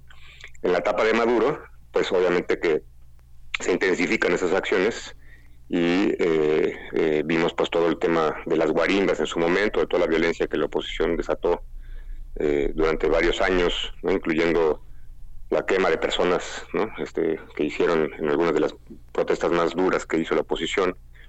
Y luego esta última fase que incluye que incluyó el tema Guaidó, ¿no? este personaje sui generis que, se, que un día se le ocurrió sentirse presidente y declararse como tal, pero pues reconocer, eh, pero con el reconocimiento de 50, más de 50 países encabezados por Estados Unidos. Y esto significó, en lo concreto, entre otras medidas económicas, pues el congelamiento de muchos recursos de, las principales reservas internacionales de Venezuela, no del gobierno de Maduro, que, es, lo importante de diferenciar, sino son recursos del Estado venezolano, incluyendo el oro en Londres y las operaciones de la, refinería Citgo, que está en, Texas, y decenas de gasolineras que son propiedad también de Citgo, que es propiedad de PDVSA, pero que eh, pues Estados Unidos se apropió por la vía de Guaidó, ¿no? Entonces todo esto ha causado, pues obviamente una, una eh, merma importante en las finanzas del Estado venezolano, que junto a con los propios eh, detalles del manejo económico que ellos han tenido, ¿no? entre algunos errores que han ido ellos mismos reconociendo y tratando de corregir, pero todo esto junto a la crisis internacional, junto a la pandemia, pues obviamente eh, afectó y, e impactó en la economía venezolana y, se tradujo evidentemente en el, en el nivel de vida de los venezolanos, ¿no? Entonces, eh, parecieran como, pareciera más como un discurso, ¿no? Digamos, este, de, parte de Estados Unidos, pero más allá de un discurso, como justo ha pasado también con el caso de Cuba, que tiene ya 60 años con un bloqueo, eh, pues los daños, los daños existen, ¿no? Y esto se, refleja en, la población. Los daños existen. Eh, ¿Cuáles son esos daños? Eh, Nayar López, ¿cuál es la situación social, económica que, que, se pretende y que se requiere pues eh, sanar con, con, esta, con este acercamiento, estas negociaciones, este acuerdo posible? Pues sí, bueno, los daños se reflejan sobre todo en el ámbito social, en una economía además que eh, altamente dependiente del recurso, de la producción de, y extracción del recurso energético, el petróleo en particular y, eh, esto, bueno, ha dañado, eh, bueno, pues por ejemplo, el, tema de la inflación, ¿no? La, esta inflación que se le conoció de llegar a 38 mil por ciento hace un par de años, ¿no? Pero que ha ido estabilizándose. Justo este año ha sido un año de una estabilización económica en Venezuela muy importante, pero que aún no alcanza, digamos, para, por ejemplo, eh, mantener todo el sistema de salud, de eh, de distribución de alimentos, eh, en, ámbitos de inversión, en las, pues, por ejemplo, el, tema de la, de la, energía eléctrica, ¿no? que ha sido afectada por eh, algunos, algunos actos de carácter terrorista que han saboteado algunas termoeléctricas, piezas muy, muy concretas y, importantes para el funcionamiento. Y, esto, bueno, obviamente, bueno, pues impacta en, la, en el nivel de vida, ¿no? Y pues no tener luz este, muchas horas al día, este, el desabastecimiento de gasolina, por ejemplo, que, se ha dado con, el bloqueo de, Estados Unidos. Por eso tan importante es el tema de Chevron ahorita, que por seis meses tiene autorización de, volver a invertir, ¿no? etcétera. Entonces, son, son aspectos muy, muy puntuales que podríamos estar ahí desglosando de manera particular, pero que sí tienen un impacto social. Aún así, pues el gobierno venezolano ha hecho un esfuerzo eh, muy importante, digamos, en mantener un mínimo piso social que, le permiten las finanzas existentes y por eso el el acuerdo que se firma pues tiene eh, es, es, algo muy importante para la para la población venezolana no chavistas y no chavistas para todos va a ser importante porque son recursos directos que van a canalizarse en programas específicos para resarcir todo este daño ¿no? que se que se que ha ocasionado la la crisis y el bloqueo de Estados Unidos, ¿no? Son eh, eh, eh, se, se, niegan créditos que Venezuela ha solicitado a organismos financieros internacionales.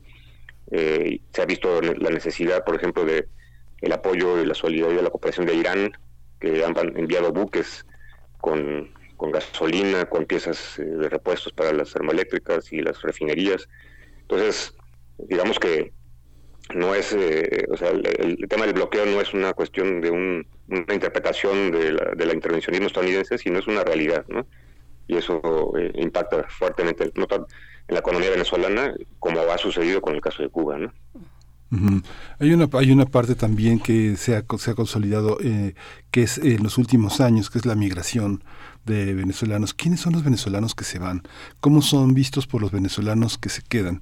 Y si los que se quedan esperan irse con los que se fueron o se quedan a esperarlos. ¿Cómo, cómo se da ese ambiente en Venezuela? Digo, hay que saber, hay que decir que, bueno, Venezuela es bastante heterogénea, tiene varios, varios departamentos, son muy distintos entre sí, que van de Zulia hasta la delta del Orinoco y van hasta los Andes, en Mérida, que tiene una universidad maravillosa, pero ¿cómo, cómo es esta Venezuela que espera y la que se va? Bueno, pues eh, la, el, fenómeno migratorio, digamos, como en, general eh, vive el sur global, ¿no? diríamoslo así, eh, no solamente en América Latina, en África, este, etcétera, tiene estos, estas diversas causas ¿no? de origen.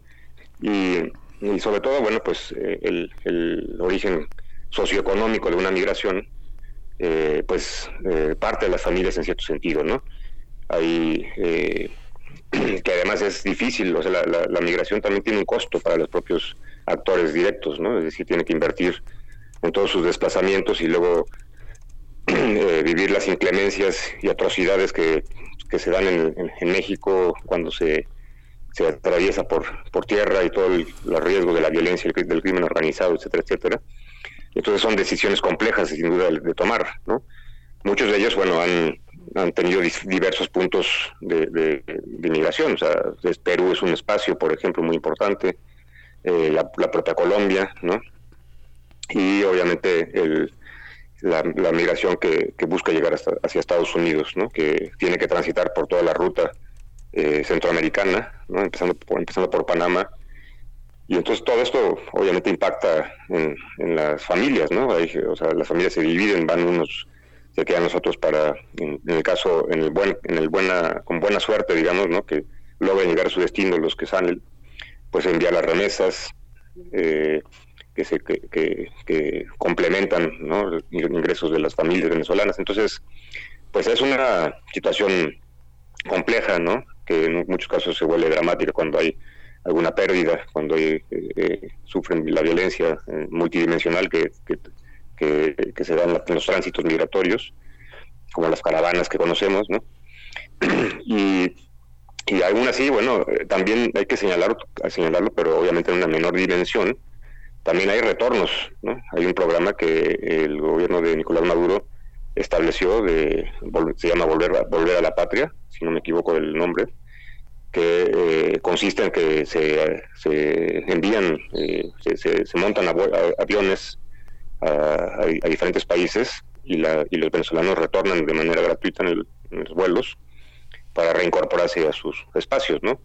Entonces estamos viendo salida, pero también hay una, una pequeña, un pequeño eh, este proceso de regreso, ¿no? De retorno.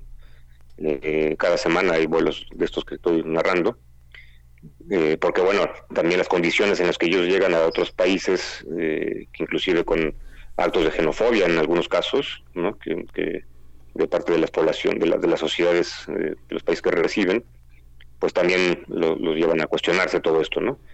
Y otro elemento importantísimo que también me parece que hay que destacar, pues es el tema de, la, de lo que del cambio en Colombia, ¿no? Que es sin duda, bueno, los vecinos con una amplia frontera, que se han, reabierto, las fronteras, económicamente hablando también, y esto también es importante, ¿no? Y recordar además que las, en la de primera década del siglo, eh, cuando el conflicto en, Colombia todavía existía y estaba en su momento, un momento eh, intenso, digamos, pues migraron colombianos a Venezuela en, un número de 5 o 6 millones de, colombianos, ¿no? Una parte importante se quedó ahí eh, y después retornan cuando las cosas tranquilizaron un poco cuando la firma de los acuerdos de paz, ¿no? Entonces Colombia es un tema también muy importante en este tema migratorio porque es eh, un espacio donde han ido muchos venezolanos en particular. Sí, eh, Nayar, eh, bueno, para no movernos, nos pones muchos elementos, la cuestión de Colombia y las negociaciones con el LN, eh, que, hay una parte de la guerrilla del LN que, es, que, que, corresponde a Venezuela y hay negociaciones y se han reanudado las relaciones entre Colombia y Venezuela. Ahora, bueno, las relaciones en realidad entre estos dos países ahora con la llegada de Petro, me gustaría que nos, pues, que nos comentaras un poco al respecto, cómo ves precisamente esas, eh, pues, esa cercanía, esos acercamientos entre estos dos eh, gobiernos que naturalmente comparten pues tantos tantas problemáticas y tanta riqueza también, ¿no? Claro, eh, esa es un, un cambio el de Colombia que tiene, digamos, múltiples ámbitos de impacto, ¿no? No solamente hacia, a, lo interno de la vida en Colombia, sino en, un sentido geopolítico. Y sin duda, uno de los principales eh, eh, puntos de impacto positivo, pues es obviamente la relación con, Venezuela, que había estado fracturada, pues diríamos que casi desde el principio, ¿no? No se diga en el periodo de, del uribismo, más, más duro cuando estaba el propio Álvaro Uribe, eh, y el momento también más complejo que se vivió, bueno, con, con Duque en su momento, ¿no? Este, que llevó a toda esta crisis en la frontera misma y que eh, alejó a los dos países que son dos países que comparten mucho, ¿no? Eh, no solamente fronteras, sino comparten una relación económica muy importante. Entonces, la, llegada de Petro eh, modifica esta correlación de fuerzas regional y constituye para Venezuela y para Colombia Ambos salen ganando en este sentido. Pues la posibilidad de intensificar una, o bueno, recuperar e intensificar una relación económica y comercial. ¿Se cortó un poco?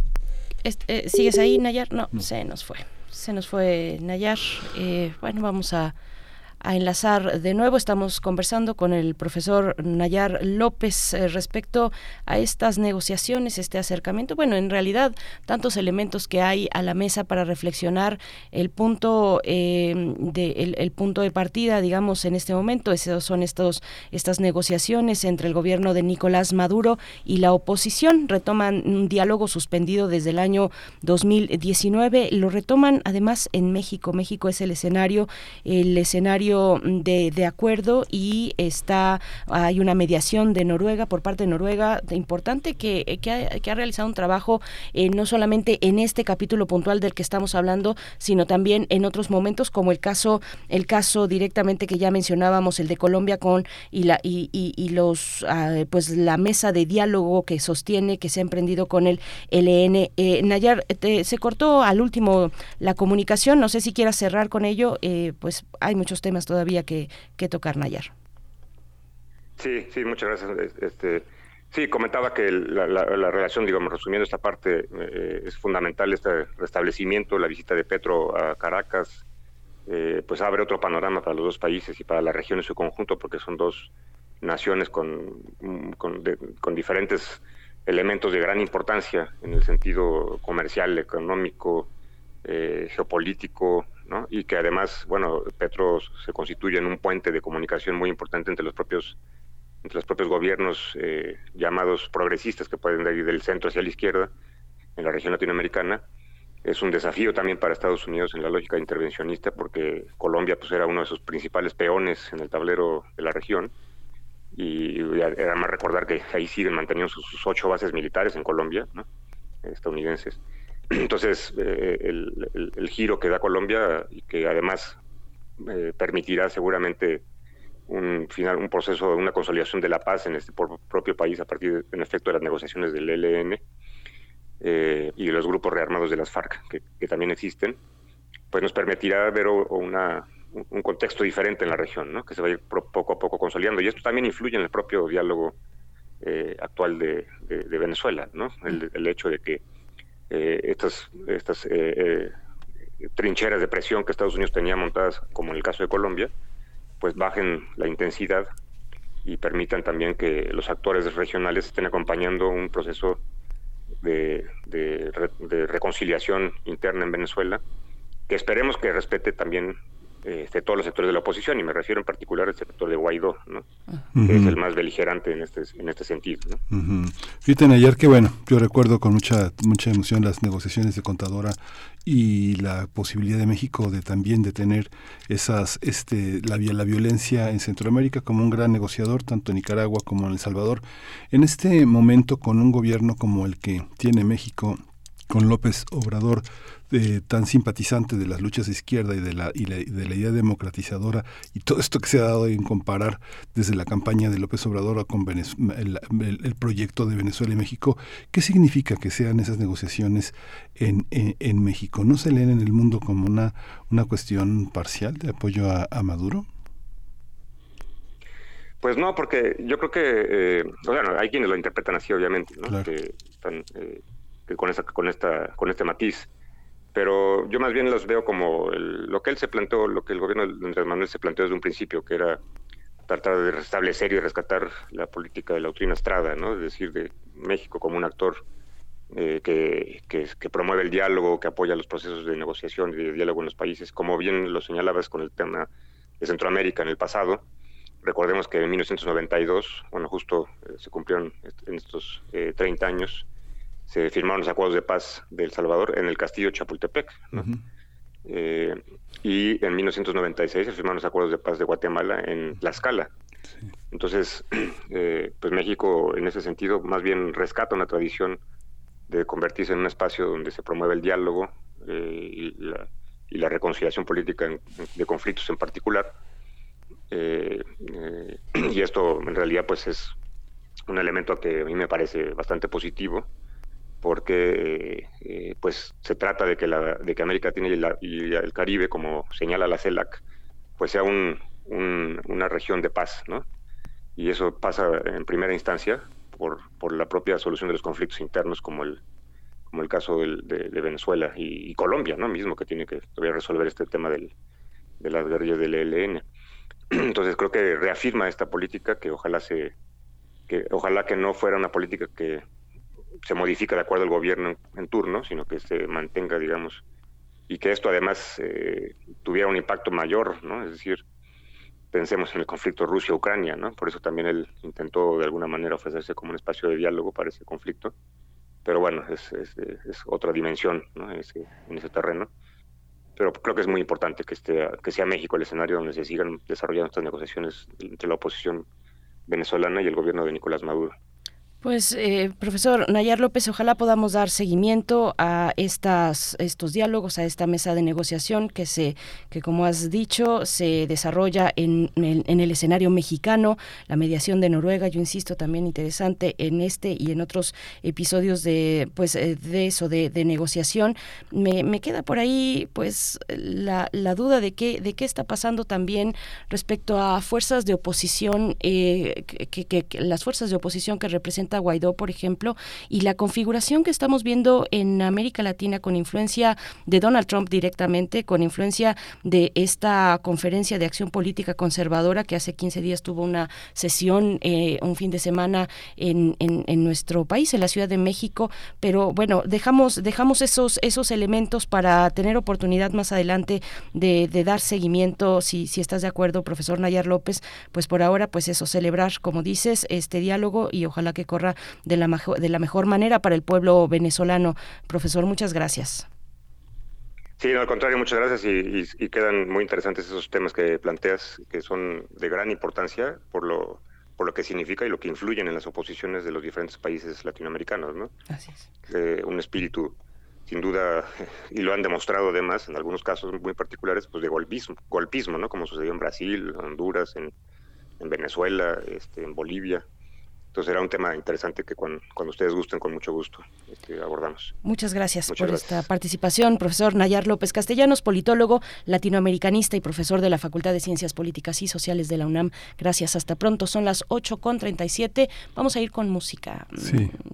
Vamos a escuchar de Otorino Respigni, eh, Pinos de Roma, el cuarto movimiento, los pinos de la vía, de la vía Apia.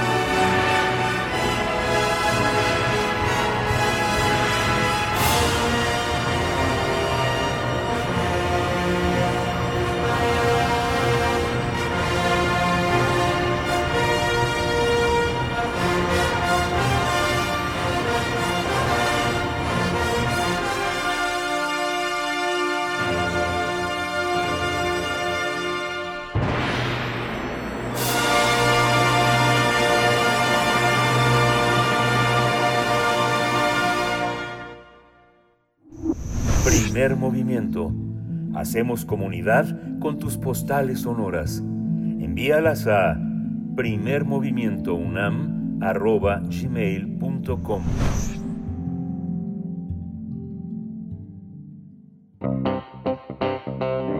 Nota Nacional y desde los ajetreados pasillos de la FIL Guadalajara nos acompaña el doctor Lorenzo Meyer en la línea, profesor investigador universitario. Y bueno, el día de ayer estuvo presentando en la FIL Guadalajara y por eso tal vez por ello tengamos algunos eh, problemas, esperemos que no, de comunicación, eh, porque es complicado enlazar en, un espacio pues tan concurrido como ese, donde todo está en movimiento, pero decía, el día de ayer presentó eh, una publicación de su autoría que se titula Las raíces del nacionalismo eh, petrolero en México, una presentación eh, en la que participó Armando Bartra eh, con el autor, con el doctor Lorenzo Meyer, hubo firma, firma de libros en el stand de la, del Fondo de Cultura Económica, es una publicación del Fondo de Cultura Económica junto con Educal. Y creo que ya tenemos al doctor Lorenzo Meyer en la línea, todavía no, no lo tenemos, qué, qué mala suerte.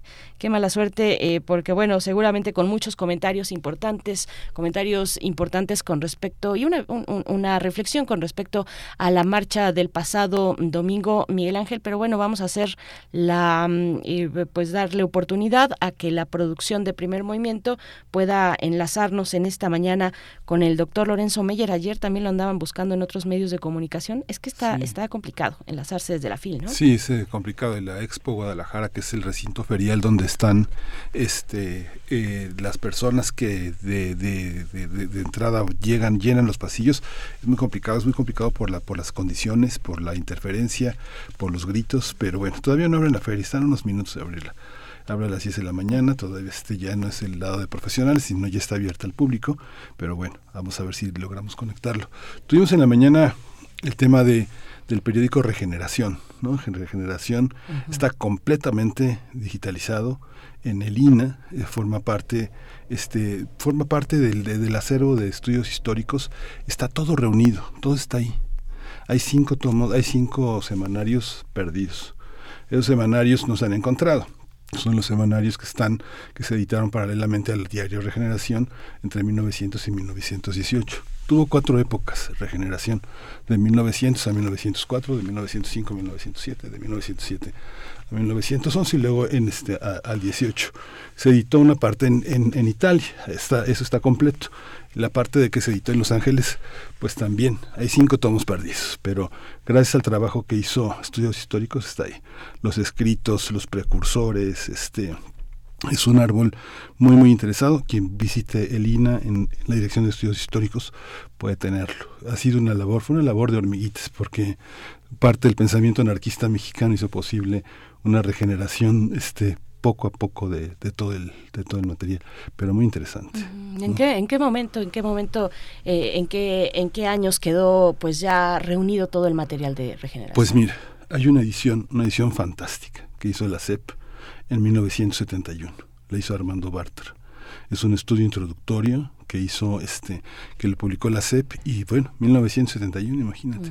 Claro que no es una edición facsimilar Armando Bartra que ha sido un hombre que este es un hombre que ama el papel lo logró este hacer una un estudio muy importante de regeneración como parte como parte también de una de unos de una década en la que también Gramsci se se recuperó de una manera importante Sí, claro que cruces, cruces importantes. Pues bueno, esto eh, para reiterarles la invitación a que se acerquen al sitio electrónico de Memórica del Archivo General de la Nación, que está conmemorando 100 años de la muerte de Ricardo Flores Magón.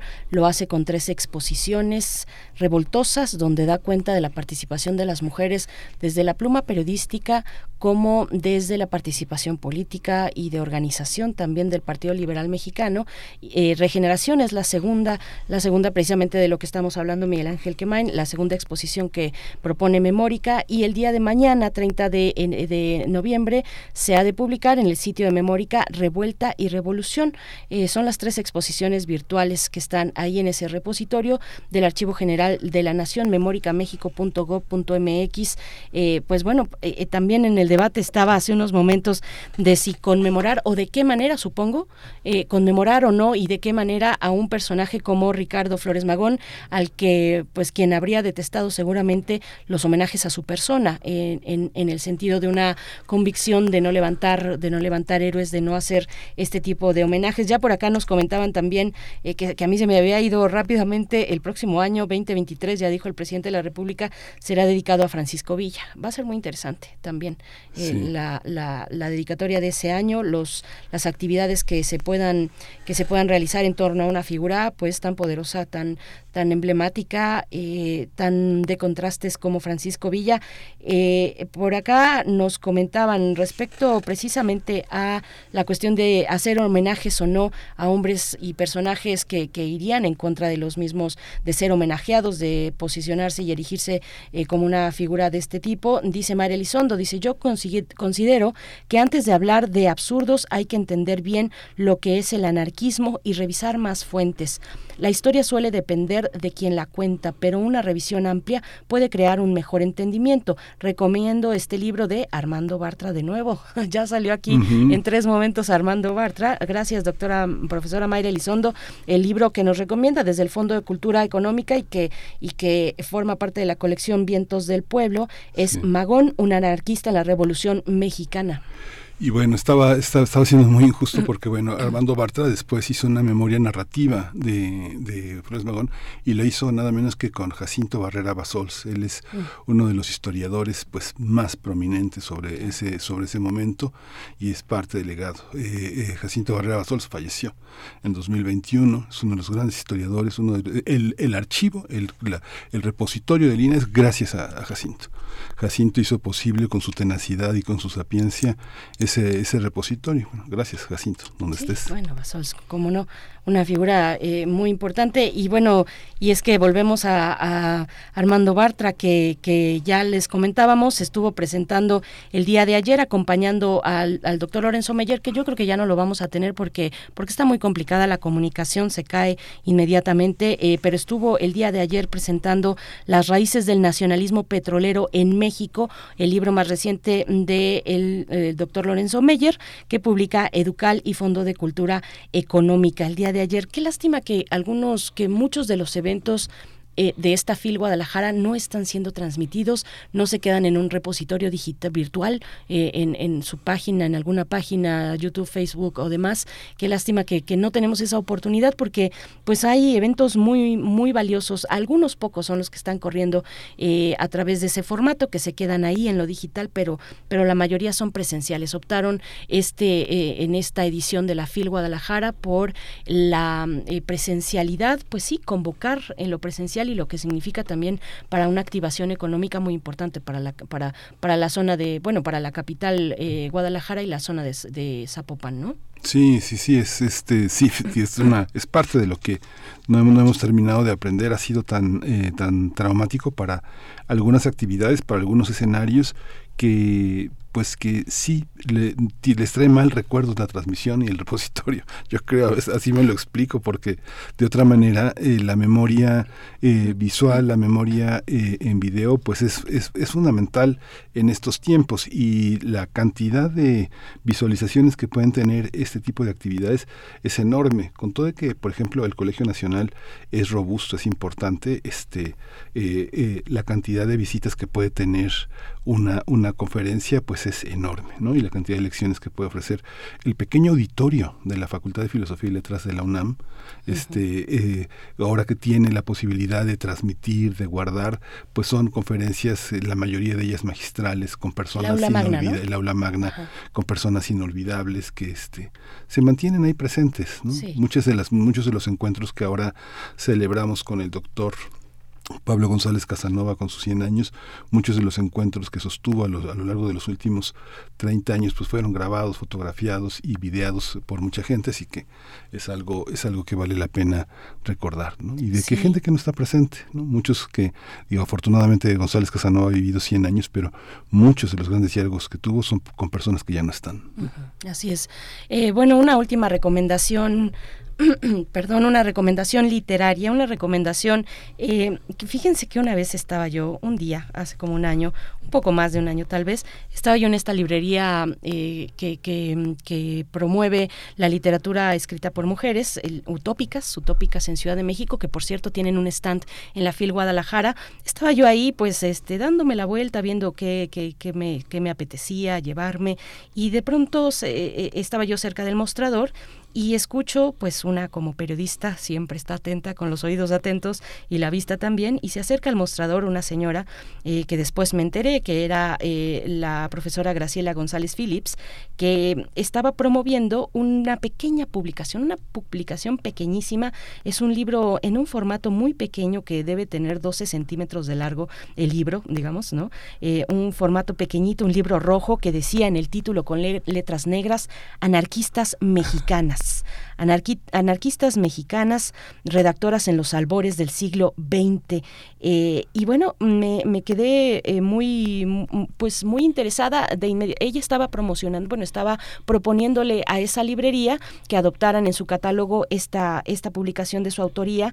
Es un libro muy pequeñito, pues nos da una referencia rápida pero interesante sobre las mujeres, las anarquistas mexicanas precisamente. Me llevé, en cuanto se fue la autora, pues eh, tomé un par de ejemplares y ahí están, ahí están en Utópica, ya se, en Utópicas, ya se quedó ese libro por ahí, así es que si tienen oportunidad acérquense a él, es muy pequeño, el, costo es de 60 pesos eh, y seguramente lo podrán encontrar en otras librerías, pero yo lo identifico ahí, si, si lo encuentro en otras también les doy el dato porque no es un comercial para, para ninguna de las librerías, pero finalmente sí para promover la, la literatura y, y este tipo de acercamientos anarquistas mexicanas de Graciela González Phillips. Miguel Ángel. Pues sí. bueno.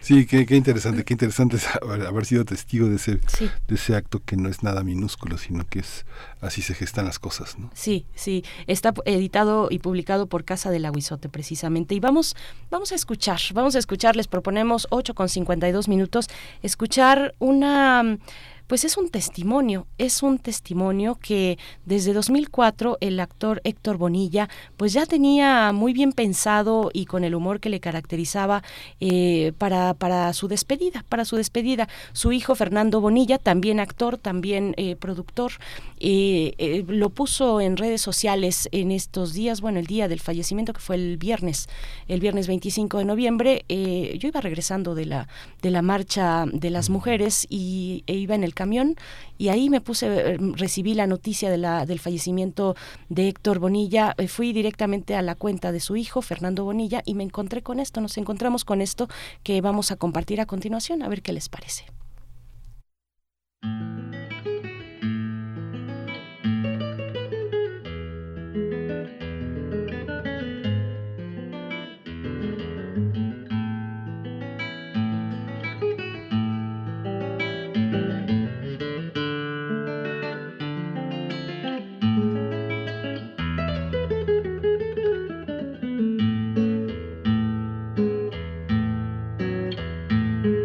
Pues bien, mis hijos tres, hago un recuento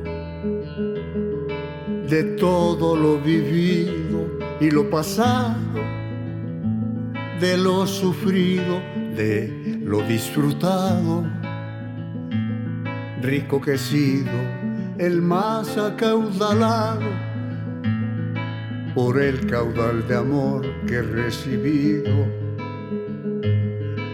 a cambio del amor que les he dado.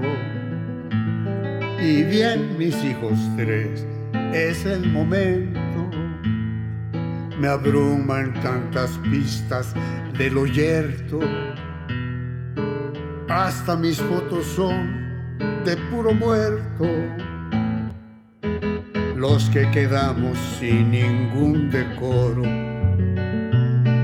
disimulamos nuestro deterioro. Una estira su piel a reventarla, otros infla la pinga para mostrarla. Son estas ansias de empezar de nuevo. Y todos somos jóvenes a huevo Joan Manuel canta ya cual curro el palmo. Joaquín que no quería cumplir cien años, aparenta como 150 y no tardamos en cantarle un salmo.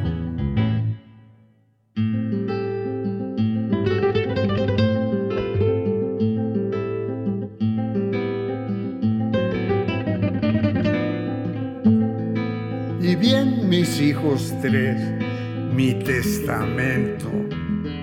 Yo nunca he sido práctico ni serio y sin fortuna el más afortunado. Dueño de nada, voy al cementerio, encuerado, tranquilo, enamorado, pues tengo una mujer que amo con creces y que es la dueña de todo lo mío. Vamos pegados como los siameses para el solar y para el desafío. O jouer o to play, según entiendo. Se dice actuar y de eso estoy viviendo. Yo vivo de jugar y voy diciendo yo no soy mi pasado, yo no soy mi futuro, yo estoy siendo. No quise ser el nombre de una esquina o excusado de pájaros, estatua o la inmortalidad de marquesina, cada vez más estéril y más patua yo me siento inmortal cada mañana, como Santo Tomás, porque me veo en las largas pestañas de Emiliana y el fruncido entrecejo de Mateo. Así que cuál herencia, algún consejo o moralejas recomendaciones, mis huesos, mis arrugas, mi pellejo, mis libros, mi guitarra, mis calzones, como los animales por instinto. Les dejo mis aciertos y fracasos dudas, mi miedo cuando solo pinto con el valor de no bajar los brazos y alguna petición cuando me entierren si van a ser mis órganos donados no se avergüencen cuando los entreguen porque voy a dejarlos muy gastados. Una caja de pino muy barata. Y algo será de mí la hierba fresca que nutrirá mi pudrición sensata. En vez de pervivir momia grotesca y el epitafio que estarán pensando. Por favor, no una frase almibarada. Se acabó la función, no estén chingando. El que me vio, me vio. No queda nada.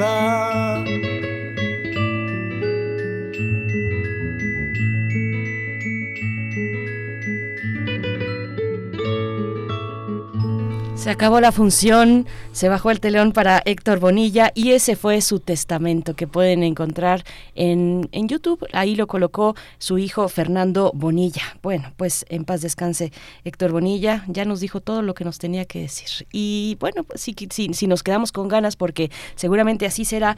Hay varios radiodramas de la colección de Radio UNAM con la voz de Héctor Bonilla. Ya les estaremos pasando la información. Miguel Ángel, con eso llegamos a las 9 de la mañana para despedirnos de Radio Nicolaita. Nos vamos al corte. Nos vamos al corte y regresamos.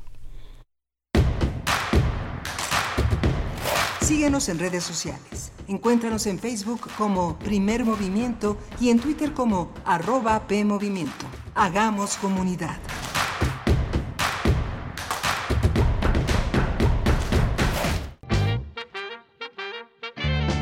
Los enmascarados del jazz, swing y balkan están de vuelta en Intersecciones.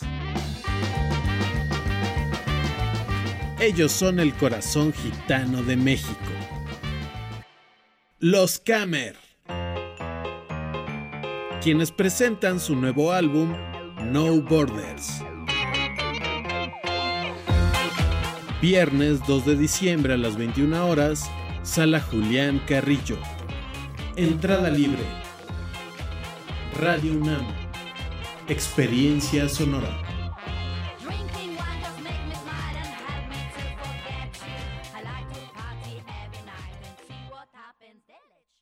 Si eres aspiracionista, si te gusta ir para adelante y ser el mejor en lo que haces, en los gobiernos del PAN hemos convertido a Benito Juárez en la alcaldía más segura de la ciudad. Azcapotzalco también avanza para ser una de las zonas más seguras de la CDMX gracias a programas como Blindar. En Coyoacán se garantiza la atención médica de manera gratuita a más de 27 mil coyoacanenses. Somos Acción Nacional y estamos preparados para cambiar el rumbo de México hacia el camino del bien y la libertad. Unidos por un México mejor. Partido Acción Nacional.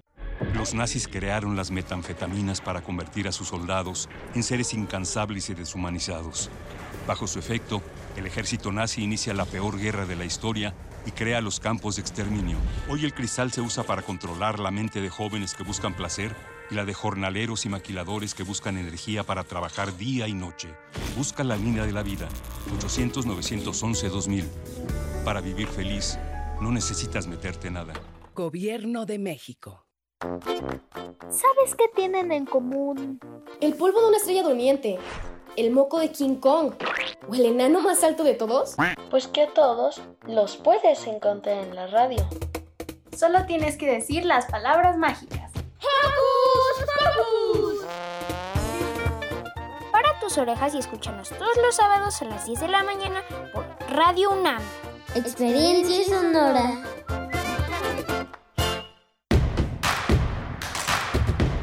Queremos escucharte. Llámanos al 55 36 43 39 y al 55 36 89 89. Primer movimiento. Hacemos comunidad. Buenos días, estamos de regreso después del corte para iniciar esta tercera hora de transmisión, 9 con 3 minutos. Les saludamos desde el 96.1 en la FM, el 860 de amplitud modulada y en www.radio.unam.mx, 9, con 3 minutos. Pues aquí estamos llegando en este martes, martes 29 ya, martes 29 de noviembre, se nos está acabando el mes, ahora sí, el onceavo mes del año y llega diciembre con su cuenta regresiva, con el cierre de año, con muchas reflexiones por hacer y muchos desafíos también para el próximo año 2023. Pues les estamos saludando eh, así esta mañana con Rodrigo Aguilar en la producción ejecutiva. Está eh, Jesús Silva, el señor Jesús Silva en los controles técnicos, Tamara Quiroz en redes sociales, Miguel Ángel Quemain que nos va a compartir la poesía necesaria en esta mañana en los micrófonos. Miguel Ángel, buenos días. Hola, buenos días Berenice, buenos días a todos nuestros radioescuchas. Eh, qué bueno que sigan aquí, qué bueno que se incorporen a partir de este, de este horario. Tenemos por delante una, una, una mañana interesante que va a concluir con, eh, en parte va a concluir con este hermoso libro que Javier eh, García Diego ha escrito sobre Alfonso Reyes, un ensayo biográfico sobre Alfonso Reyes, solo puede sernos ajeno lo que ignoramos, una, una, un ensayo biográfico particularmente eh, bello literariamente, con una enorme imaginación ensayística, literaria y un retrato de uno de los hombres más prominentes del siglo XX. Murió en 1959 Alfonso Reyes y eh, pues es uno de los grandes, grandes precursores de lo que, de lo que pensamos hoy. Mucha gente dirá Reyes o Vasconcelos es, es una, es una, este, a ver qué nos dice García Diego con eso. Le voy a proponer eso porque él, ama mucho a Vasconcelos, él reconoce de una manera muy significativa a Vasconcelos, pero Reyes, viendo lo que escribe con esa pasión, quién sabe. Bueno, vamos a ver. Vamos a ver, ¿ustedes qué dicen? Cuéntenos en redes sociales, eh, Alfonso Reyes o Vasconcelos. Bueno, pues yo no les voy a decir tú, Miguel Ángel. ¿Te esperas al final? Reyes. Reyes, pues sí, también, por supuesto. El doctor Javier García Diego, pues estará con nosotros, como ya has dicho, en la mesa del día, en esta publicación del Colegio, eh, del, del, Colegio Nacional y también de la Universidad Autónoma de Nuevo León. Eh, la Fundación para las Letras Mexicanas igualmente participa en una publicación como esta de, gran calado. Tendremos después eh, una, una, invitación a que nos acerquemos a, ver cuáles son eh, pues la relevancia de tanto del Congreso como de la Asamblea General de la Federación Iberoamericana de Ombudsperson que está que tiene como sede en estos días a la Ciudad de México. La Comisión de Derechos Humanos de la Ciudad de México es la anfitriona, la anfitriona de este Congreso y de esta Asamblea del 29 de noviembre al primero de diciembre y habrá oportunidad de acercarnos a través de una transmisión virtual. Vamos a tener los detalles con Nacheli Ramírez Hernández, presidenta de la Comisión de Derechos Humanos de la Ciudad de México. Eh, bueno, pues ahí están los contenidos para esta hora todavía eh, que tenemos por delante. Eh, sus comentarios en redes sociales dice Refrancito que qué pena para algunos no poder escuchar al doctor Lorenzo Meyer y qué alegría para otros más. Pero gracias por compartir maravillosamente, maravillosa presencia Héctor Bonilla. Siento muy hondo su voz y partida. Grande como poco se despide y admiramos, le admiramos. Se acabó la función, no estén chingando. Es lo que dice Héctor Bonilla en este, pues en este testamento, en este testamento musical y muy cómico también y muy honesto y sincero y, muy entrañable que, nos ha dejado Héctor Bonilla, eh, pues eh, para coronar una trayectoria, pues en el teatro, en la televisión, en el teatro sobre todo. Y decíamos en el radioteatro, aquí en Radio UNAM hay algunos radioteatros, varios radioteatros que fueron protagonizados en la voz por Héctor Bonilla. Y bueno, ya estaremos eh, eh, compartiendo con ustedes las coordenadas para poder escucharlos, Miguel Ángel. Sí, sí, sí, Héctor Bonilla, entrañable. Y justamente este Fernando eh, dio función el día de la muerte de su padre. Sus compañeros actores le dijeron que bueno, que aguantara, que no, pero dijo que era el mejor homenaje. Y ha puesto toda una serie de mensajes alrededor de, de, su padre, muy, un hombre muy interesante, lo veíamos en todas partes, en comerciales, en spots, en todas partes, este, organizando proyectos culturales, con una puesta en escena, filmando una película, un hombre que sí dedicó muchísimo, muchísimo su vida al teatro, ¿no? Un hombre que, no sé, yo, yo pensaba, de, cuando estaba saliendo de la pubertad, decía, debe ser bien padre ser Héctor Bonilla. sí, sí, sí, y yo creo que todavía, eh, pues, hasta hasta años eh, ya de, de su de, una edad más o menos avanzada, yo lo veía muy, muy, pues, muy, muy, muy lúcido, eh, muy con ese humor que le caracterizaba. Yo tuve oportunidad de encontrármelo. Coincidíamos ahí en la escuela de su nieta y de mi hija, coincidimos en, en, algunos momentos y siempre era muy, muy interesante y muy divertido escucharle. ajá, así es. Bueno, pues pues eso, eh, seguimos recibiendo, sus comentarios, dice Huehuetlacatl, que gracias por la referencia que nos hace Mayra Elizondo de Armando Bartra, eh, una, un eh, magón, un anarquista en la Revolución Mexicana. Pues bueno, si ustedes tienen ahí algunas referencias bibliográficas, literarias sobre el anarquismo, pues es el momento. Es el momento y nosotros nos vamos a ir también con el momento de la poesía necesaria, Miguel Ángel, si estás listo. Listo.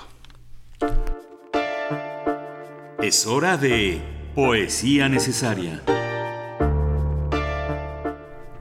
Pues a propósito, de, a propósito de los duelos del padre y de este hermoso libro que ha escrito Javier García Diego, voy a leer un fragmento de la oración eh, del padre, este, este, la oración eh, del 9 de la oración del 9 de febrero 1930 que publicó Alfonso Reyes. Alfonso Reyes murió en 1959, pero en 1963 la editorial era publicó eh, publicó una edición una edición eh, eh, eh, sobre esta, una edición de esta oración, una, una transcripción, una edición muy, muy bella que está en algunas de las bibliotecas importantes, en la del Colegio de México, en la Biblioteca Central de la UNAM, está en Filosofía y Letras, vale la pena ya no circuló, no, no, no, circuló, no circuló más. Voy a leer un fragmento de esta visión que Alfonso Reyes tiene de su padre, eh, el general Bernardo Reyes, que junto con Félix Díaz este, eh, dieron, el, acordaron rebelarse contra Madero en la madrugada del domingo 9 de febrero, y así escribe eh, García Diego, Javier García Diego, dice, como dijera el propio Alfonso, refiriéndose a otro personaje histórico, Napoleón III, cuando ya no quedaba ningún error en que incurrir, su padre cometió el más grave de su vida. Por sus resultados inmediatos se puede concluir que la insurrección fue mal planeada. A pocas horas de iniciado el cuartelazo, la escena trágica, había muerto su principal dirigente, el general porfirista Bernardo Reyes, al ser violentamente rechazado cuando exigió que se le entregara el Palacio Nacional. Demasiado tarde, la realidad vino a desmentir dos convicciones que Alfonso tenía muy arraigadas desde niño, que su padre nunca podía equivocarse y que las balas no podían matar a los valientes. Eso escribe Javier García Diego en este hermoso libro sobre Alfonso Reyes. Pues ahí les va la oración de febrero, que va a ser acompañada con este eh, gran poema de Joan Manuel Serrat, que es un, un canto a su padre, está en catalán, pare. Eh, la oración del 9 de febrero dice así, tienen que tener un poquito de paciencia, discúlpenme, pero este perdonen, disculpen esta, esta, esta, esta.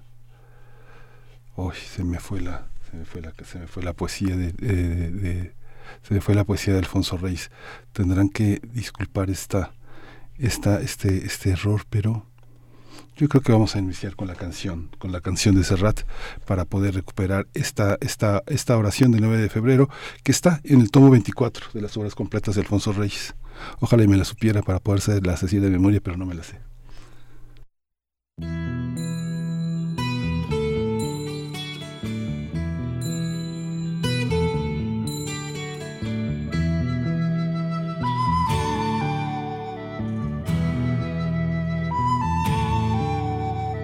Pare, digueu-me què li han fet al riu que ja no canta. Rellisca com un barb mort sota un pam d'escuma blanca. Pare, que el riu ja no és el riu. Pare, abans que torni l'estiu amagui tot el que és viu. Pare, digueu-me què li han fet al bosc, que no hi ha arbre. A l'hivern no tindrem foc, ni a l'estiu lloc per aturar-nos Pare, que el bosc ja no és el bosc. Pare, abans de que es faci fosc, ompliu de vida el rebost. Sense llenya i sense peixos, pare, ens caldrà cremar la barca llaura el blat per les enrunes, pare, i tanca amb tres panys la casa i dèieu vostè. Pare, no hi ha pins, no es fan pinyons ni cucs ni ocells. Pare, on no hi ha flors, no es fan abelles, cera ni mel. Pare, que el camp ja no és el camp. Pare, demà del cel plourà sang, el vent ho canta plorant. Pare, ja són aquí monstres de carn amb cucs de ferro. Pare, no, no tingueu por, digueu que no, que jo us espero. Pare, que estan matant la terra. Pare, deixeu de plorar que ens han declarat la guerra.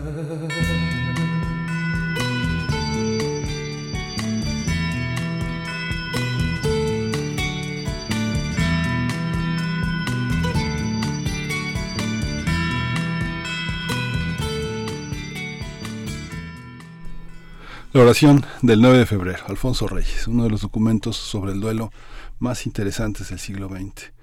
Eh, lo, publicó, póstumamente. Este, en una carta a Enrique González a, a eh, Martínez lo refiere, pero a Martín Luis Guzmán lo refiere, pero después se conocerá. Hace 17 años murió mi pobre padre. Su presencia real no es lo que más echo de menos. A fuerza de vivir lejos de Monterrey, estudiando en México, yo me había ya acostumbrado a verlo muy poco y a imaginármelo fácilmente, a lo cual me ayudaba también su modo de ser tan definido y hasta su aspecto físico tan preciso y bien dibujado, su manera de belleza. Por otra parte, como era hombre tan ocupado, pocas veces esperaba yo de él otra cosa que no fuera una carta de saludo, casi convencional, concebida en el estilo de su secretaría. Su secretario era Félix Zúñiga, que este, le escribía las cartas pero eh, eh, dice, hacía varios años que solo veía yo a mi padre de vacaciones o en cortas temporadas. Bien es cierto que esos pocos días me compensaban de largas ausencias, porque era la suya una de esas naturalezas cuya vecindad lo penetra y lo invade y los hacía todo. Junto a él no se deseaba más que estar a su lado. Lejos de él casi bastaba recordar, eh, bastaba recordar para sentir el calor de su presencia. Este, híjole, me saca de la me saca de la oración, pero ya está, de su presencia. Eh, y como su espíritu estaba en actividad constante, todo el día agitaba las cuestiones más amenas y más apasionadoras, y todas sus ideas salían candentes, nuevas y recién forjadas, al rojo vivo de una sensibilidad como no le he vuelto a encontrar en mí, ya accidentada experiencia de los hombres. Por cierto, que hasta mi curiosidad literaria encontraba pasto en la compañía de mi padre. Él vivía en Monterrey, ciudad de provincia. Yo vivía en México, la capital. Él me llevaba más de 40 años y se había formado en el romanticismo tardío de nuestra América. Él era soldado y gobernante, yo iba para literato.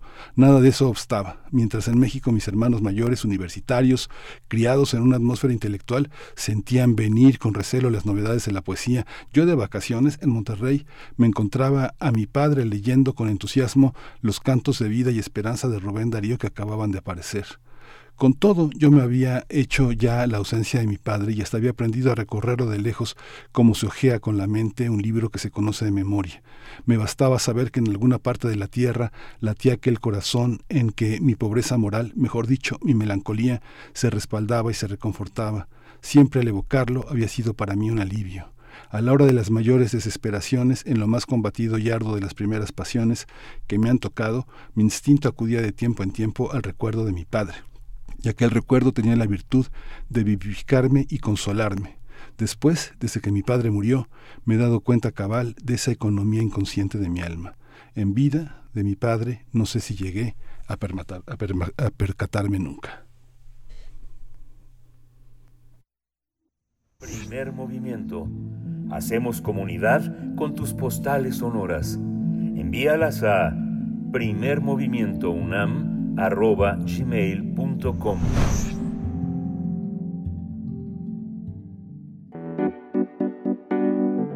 La mesa del día. En el marco de la Feria Internacional del Libro de Guadalajara, este fin de semana se presentó el libro Solo puede sernos ajeno lo que ignoramos, ensayo biográfico sobre Alfonso Reyes de Javier García Diego. El historiador y director de la Capilla Alfonsina ha señalado en diversos momentos que no se trata de una biografía complaciente, ya que aborda la figura de Alfonso Reyes desde todos los ángulos de su vida. Se trata de una obra coeditada por el Colegio Nacional y la Universidad Autónoma de Nuevo León, en la que el también miembro de la Academia Mexicana de la Lengua y del Colegio de México trata de terminar con la idea de que Reyes tuvo una vida plácida. El libro de más de 500 páginas contiene más de mil notas complementarias y muestra que la vida de Alfonso Reyes fue muy intensa, incluso dramática en varios momentos. Fue un notable diplomático y un creador de instituciones en nuestro país. Para escribir esta biografía, Javier García Diego se apoyó sobre todo en sus páginas más personales e íntimas como cartas y diarios. Para el autor, el mensaje y legado de Alfonso Reyes es más grande que su obra. Vamos a conversar sobre, esta, eh, sobre este ensayo biográfico sobre Alfonso Reyes y está con nosotros ya el doctor Javier García Diego, historiador, investigador, escritor, profesor en el Colegio de México, miembro de la Academia Mexicana de la Historia y miembro titular del Seminario de Cultura. Sin duda un autor eh, muy, muy inspirado en el ejemplo de Alfonso Reyes. Estimado Javier García Diego, buenos días, bienvenido. Muy buenos días, el gusto enorme de platicar con ustedes con todo su auditorio. Bienvenido, muchas gracias eh, Javier García Diego. Eh, decía Miguel Ángel Quemain antes de entrar con esta nota, eh, dedicaba la poesía, nuestra sección de poesía necesaria precisamente a Alfonso Reyes, quien dijo iba para literato, lo dice así en contrapunto de la vocación militar de su padre, Bernardo Reyes. Bueno, ¿de qué? De, es, es una segunda, en realidad una segunda, un segundo trabajo biográfico. el primero fue publicado en Planeta en el año 2000 2002, pocos años después una reedición, eh, y hace la aclaración Javier García Diego de que este libro eh, es distinto al anterior. Son dos biografías de un mismo personaje, cómo seleccionar los episodios, los pasajes más significativos de la vida de un hombre como Alfonso Reyes, eh, Javier García Diego. Sí, no definitivamente, Berenice, son dos libros distintos. Aquel aquel volumen era muy introductorio, muy breve, menos de 100 páginas, digamos, y estaba inserto en una colección que impulsó Planeta de biografías de mexicanos y mexicanas, pocas por cierto, para ser vendido en los puestos de periódico. y muchos años después, digamos hacia 2018, el Colegio Nacional tomó la decisión de hacer biografías de sus miembros fundadores y yo pensé que era el momento pues de retomar todo lo que había avanzado yo en el conocimiento de Reyes de 2002 a la fecha. Esto se puede resumir de la siguiente manera. Eh, la publicación de los diarios, claro, los diarios eran consultables antes en la capilla alfonsina, pero eso era cosa de historiadores, de biógrafos, de críticos literarios. Ahora ya contábamos, estoy hablando desde el 2010 más o menos, con la edición completa, anotada, perfectamente prologada de todos los diarios de Alfonso Reyes. Segundo, habían aumentado muchísimo la edición de las correspondencias. Entonces yo dije, es el momento de hacer una biografía mucho más ambiciosa. Le puse el título de ensayo biográfico para deslindarme, alejarme de estas pretenciosas biografías académicas a la alemana, a la inglesa, que serían 10 tomos sobre la vida de Alfonso Reyes. No, no, no. Ese no era mi objetivo. Mi objetivo es sí hacer una biografía completa, cabal, de cabo a rabo, de que nace a que muere, pero en un, en un estilo ligero, con una eh, documentación, digamos, que comprueba que está sustentado el ensayo biográfico, pero que tampoco es tan pesada que hunda, que ahogue al texto, que ahogue al libro.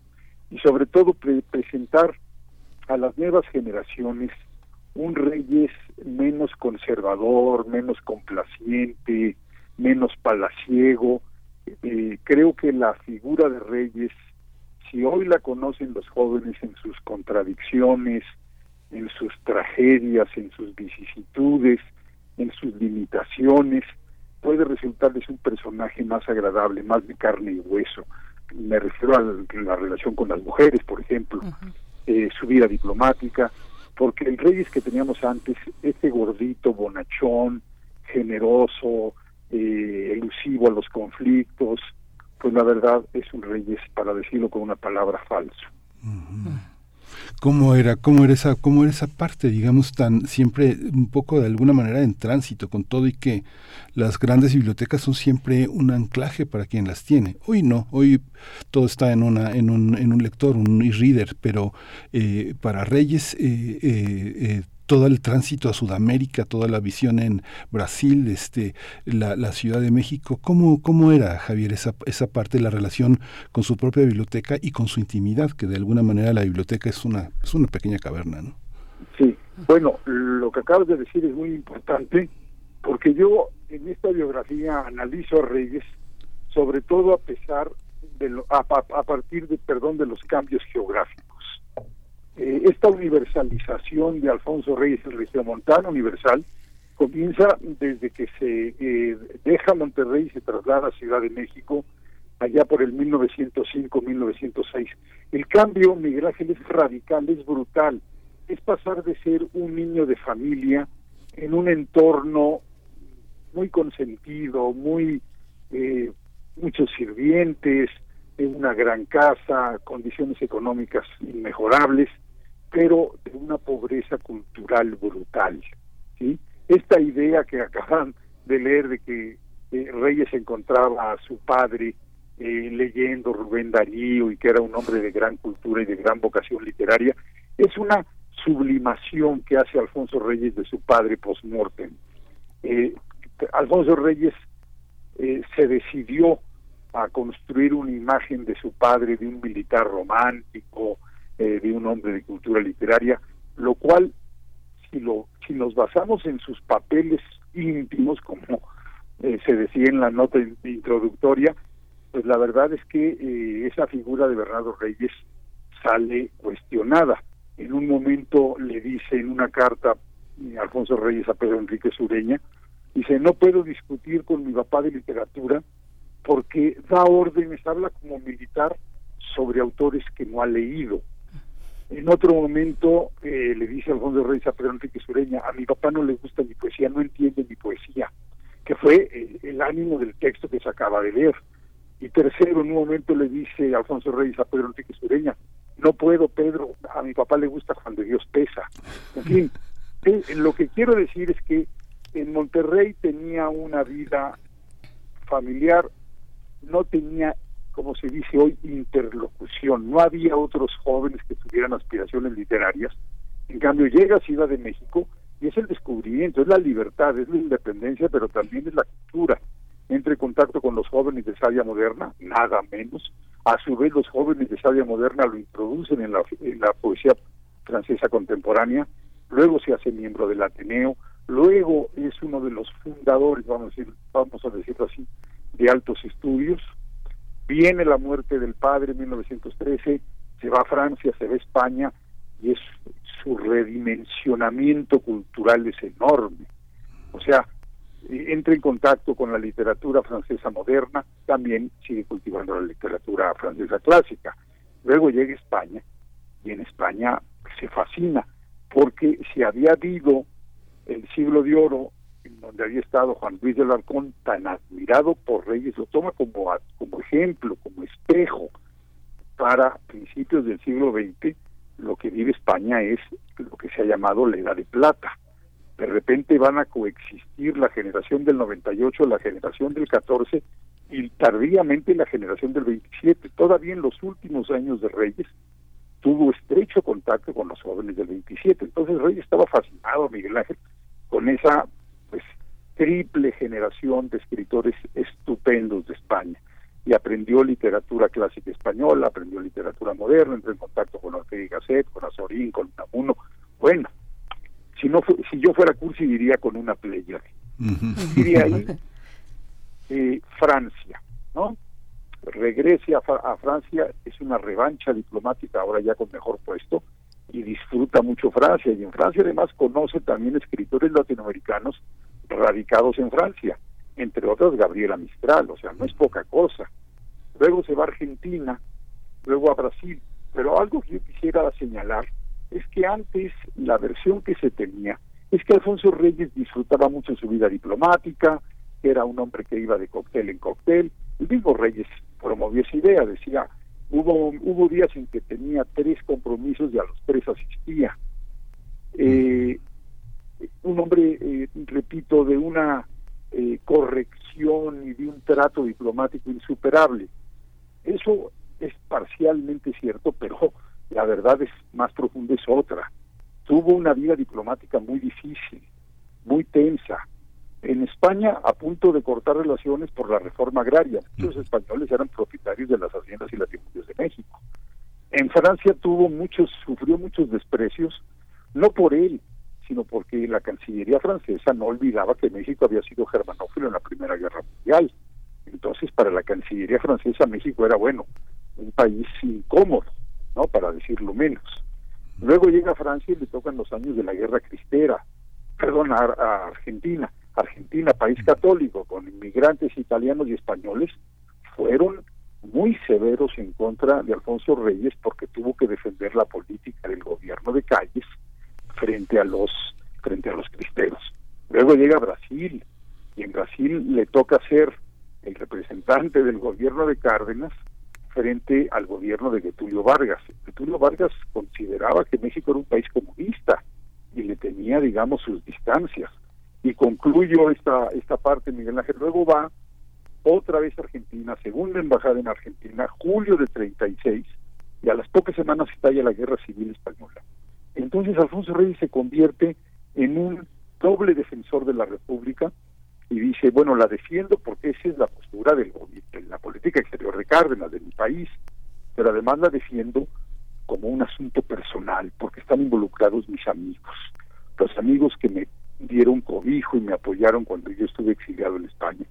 Y entonces Alfonso Reyes se convirtió en el más radical de los embajadores cardenistas.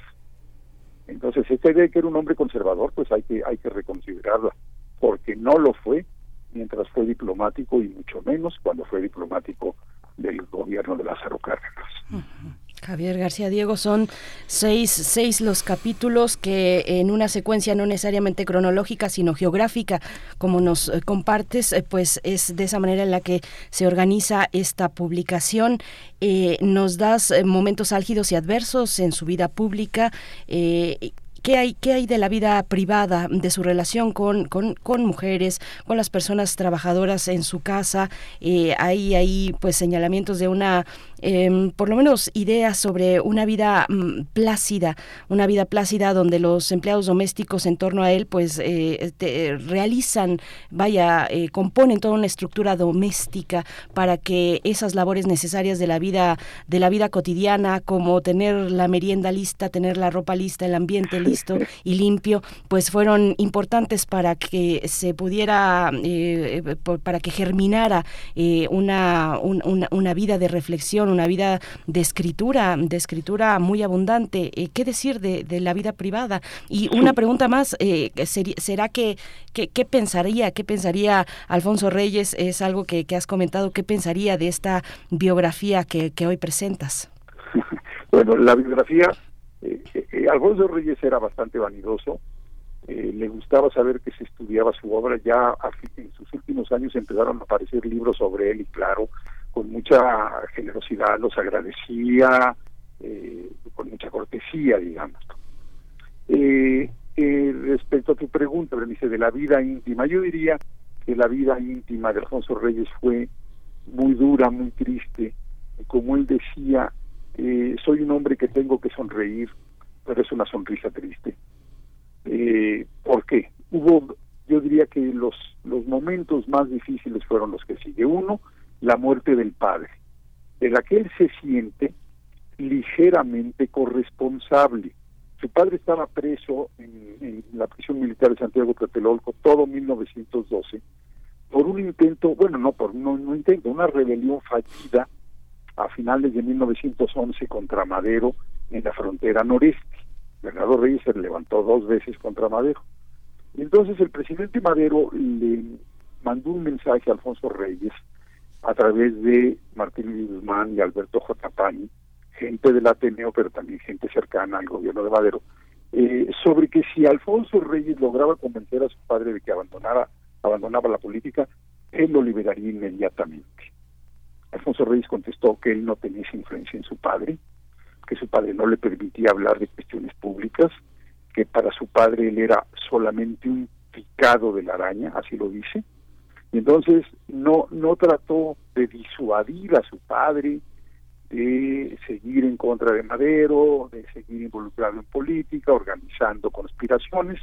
El resultado fue que su padre eh, intentó una nueva rebelión contra Madero y fue muerto el día de su inicio, el 9 de febrero del 13, eh, con ese texto maravilloso de la oración del 9 de febrero. eh, un, y esta, esta muerte de su padre, esta pues corresponsabilidad, digamos, o esta falta de valor, esta cobardía que tuvo Reyes, eh, la arrastró toda su vida.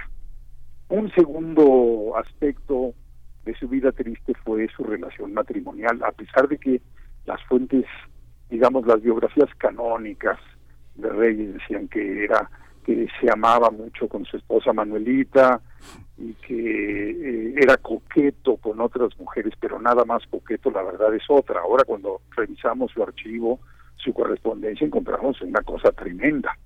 Eh, con Manuela tuvo una relación matrimonial forzada, se tuvieron que casar, Manuela quedó embarazada en, durante la etapa de noviazgo, y ya no hubo amor, ya no hubo pasión. O sea, eh, Alfonso Reyes reconocía lo que tú señalas, de que no había, era irreprochable en términos de organización de la casa, eh, en, términos sociales, incluso le ayudaba eh, con su transcripción de algunos artículos, capítulos, lo que fuera. Pero pasión, la pasión amorosa de Reyes se fue por otros lados. Y hay una mujer con la que tuvo una relación que dijo Alfonso Reyes en términos sexuales era un obsesionado, un obseso. Ese es un segundo punto y Alfonso Reyes en sus páginas íntimas eh, llega a decir cosas realmente duras sobre su relación, la falta de amor en su relación con Manuela y su insatisfacción en términos amorosos. ¿no? Eh, ya más envejecido, tuvo un proceso de, yo diría que por los infartos que tuvo, perdón que lo diga así, de sedentarismo sexual, ya, ya estaba mayor, tenía problemas cardíacos, entonces se apaciguó y tuvo unos años de reconciliación con Manuela, pero no quiere decir que de, que de amor intenso. En uno de sus diarios pone, ¿para qué salgo de mi biblioteca, o sea, de la capilla, si ya no tengo pasiones?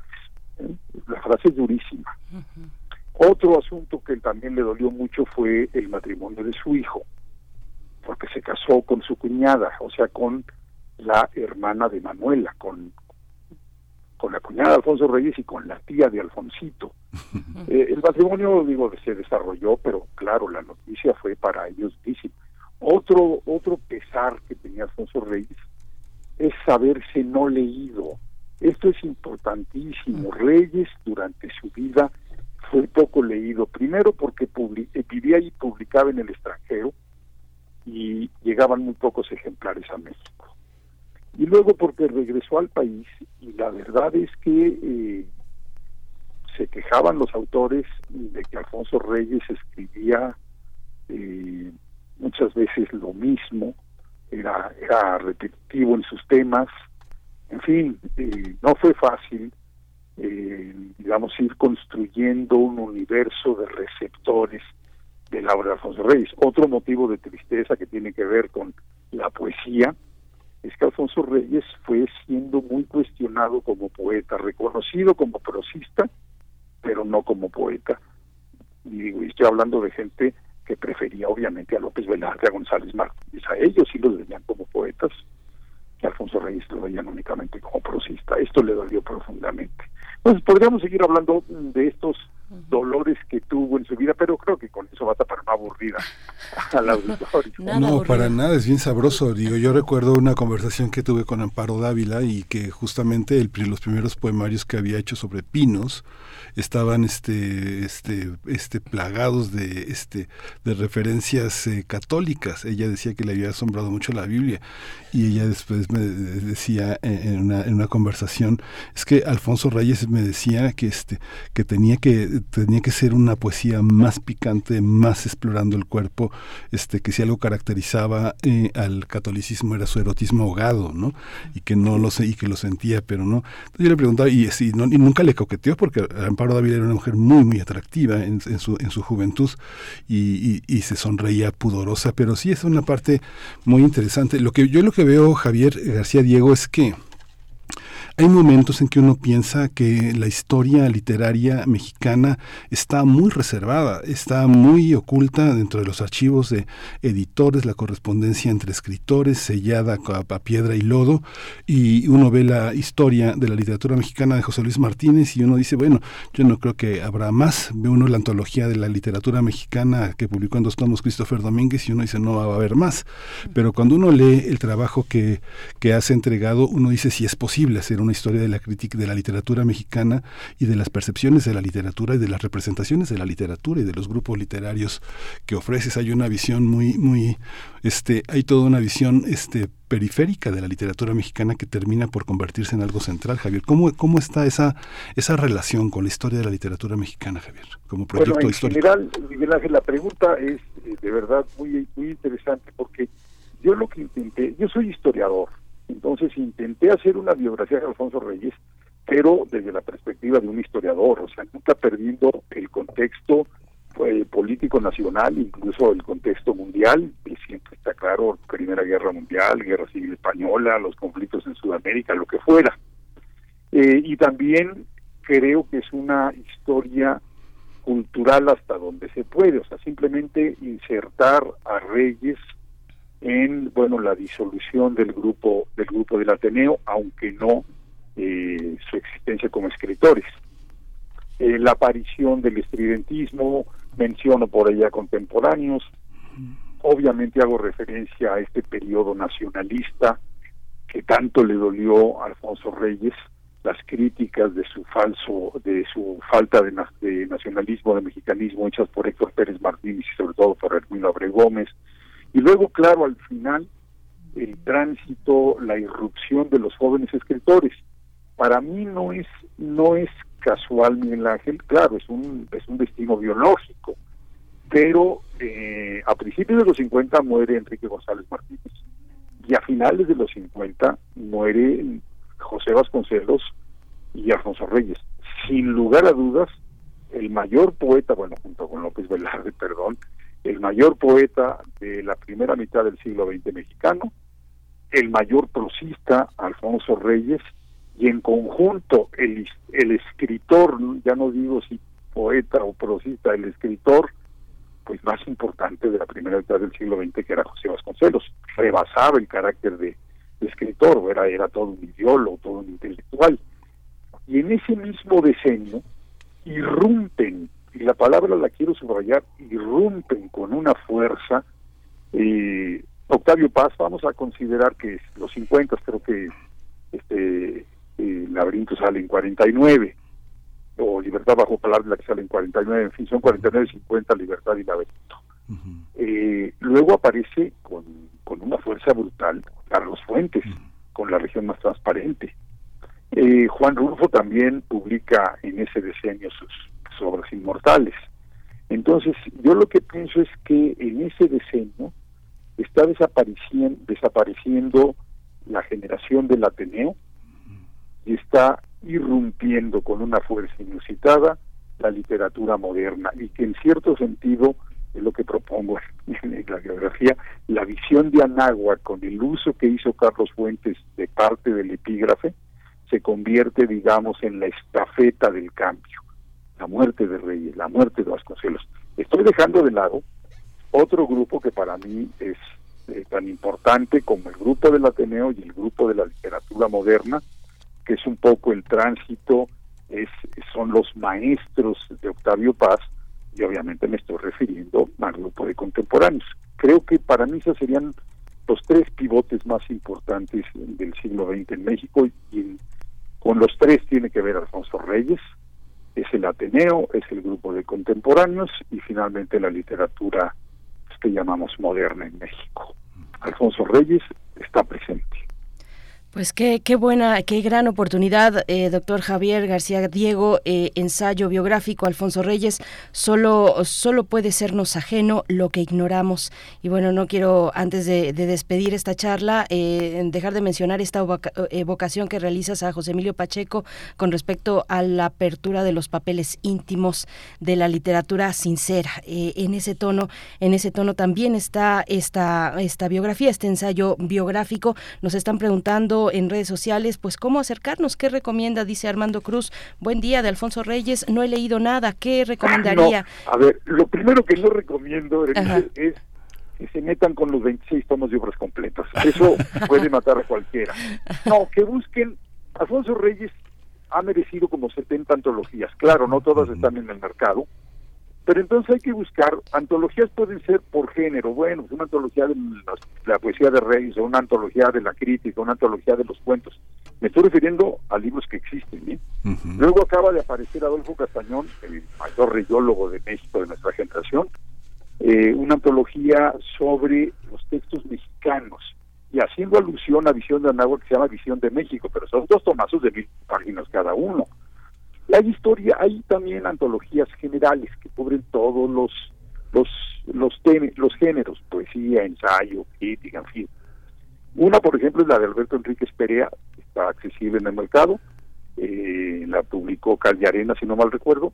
Esta también una que yo hice, pero me arrepiento, es una antología de cerca de 800, 900 páginas. Yo ya haría una de 120, 150. ¿Qué poner? Bueno, poner oración del 9 de febrero, poner Ifigenia Cruel, poner visión de Anáhuac, poner eh, a vuelta de correo y algunas poesías y yo con eso, con eso creo que sería una muy buena introducción. Ah, también hay otra, otra, eh, otras antologías, el Fondo de Cultura y el TEC de Monterrey, encabezados por Carlos Fuentes, que fue otro gran reyista, eh, impulsaron una colección en 12 pequeños tomitos temáticos de antología de Alfonso Reyes. Entonces, eso se puede conseguir en cualquier librería del Fondo de Cultura y son muy buenas antologías manejables de 80, 100, 120 páginas cada una. en fin, otra cosa que sí quisiera decir, ya que mencionaste a José Emilio Pacheco, el título. El título es una frase de Alfonso Reyes, pero yo se la oí a José Emilio Pacheco, entonces se la atribuyo a él.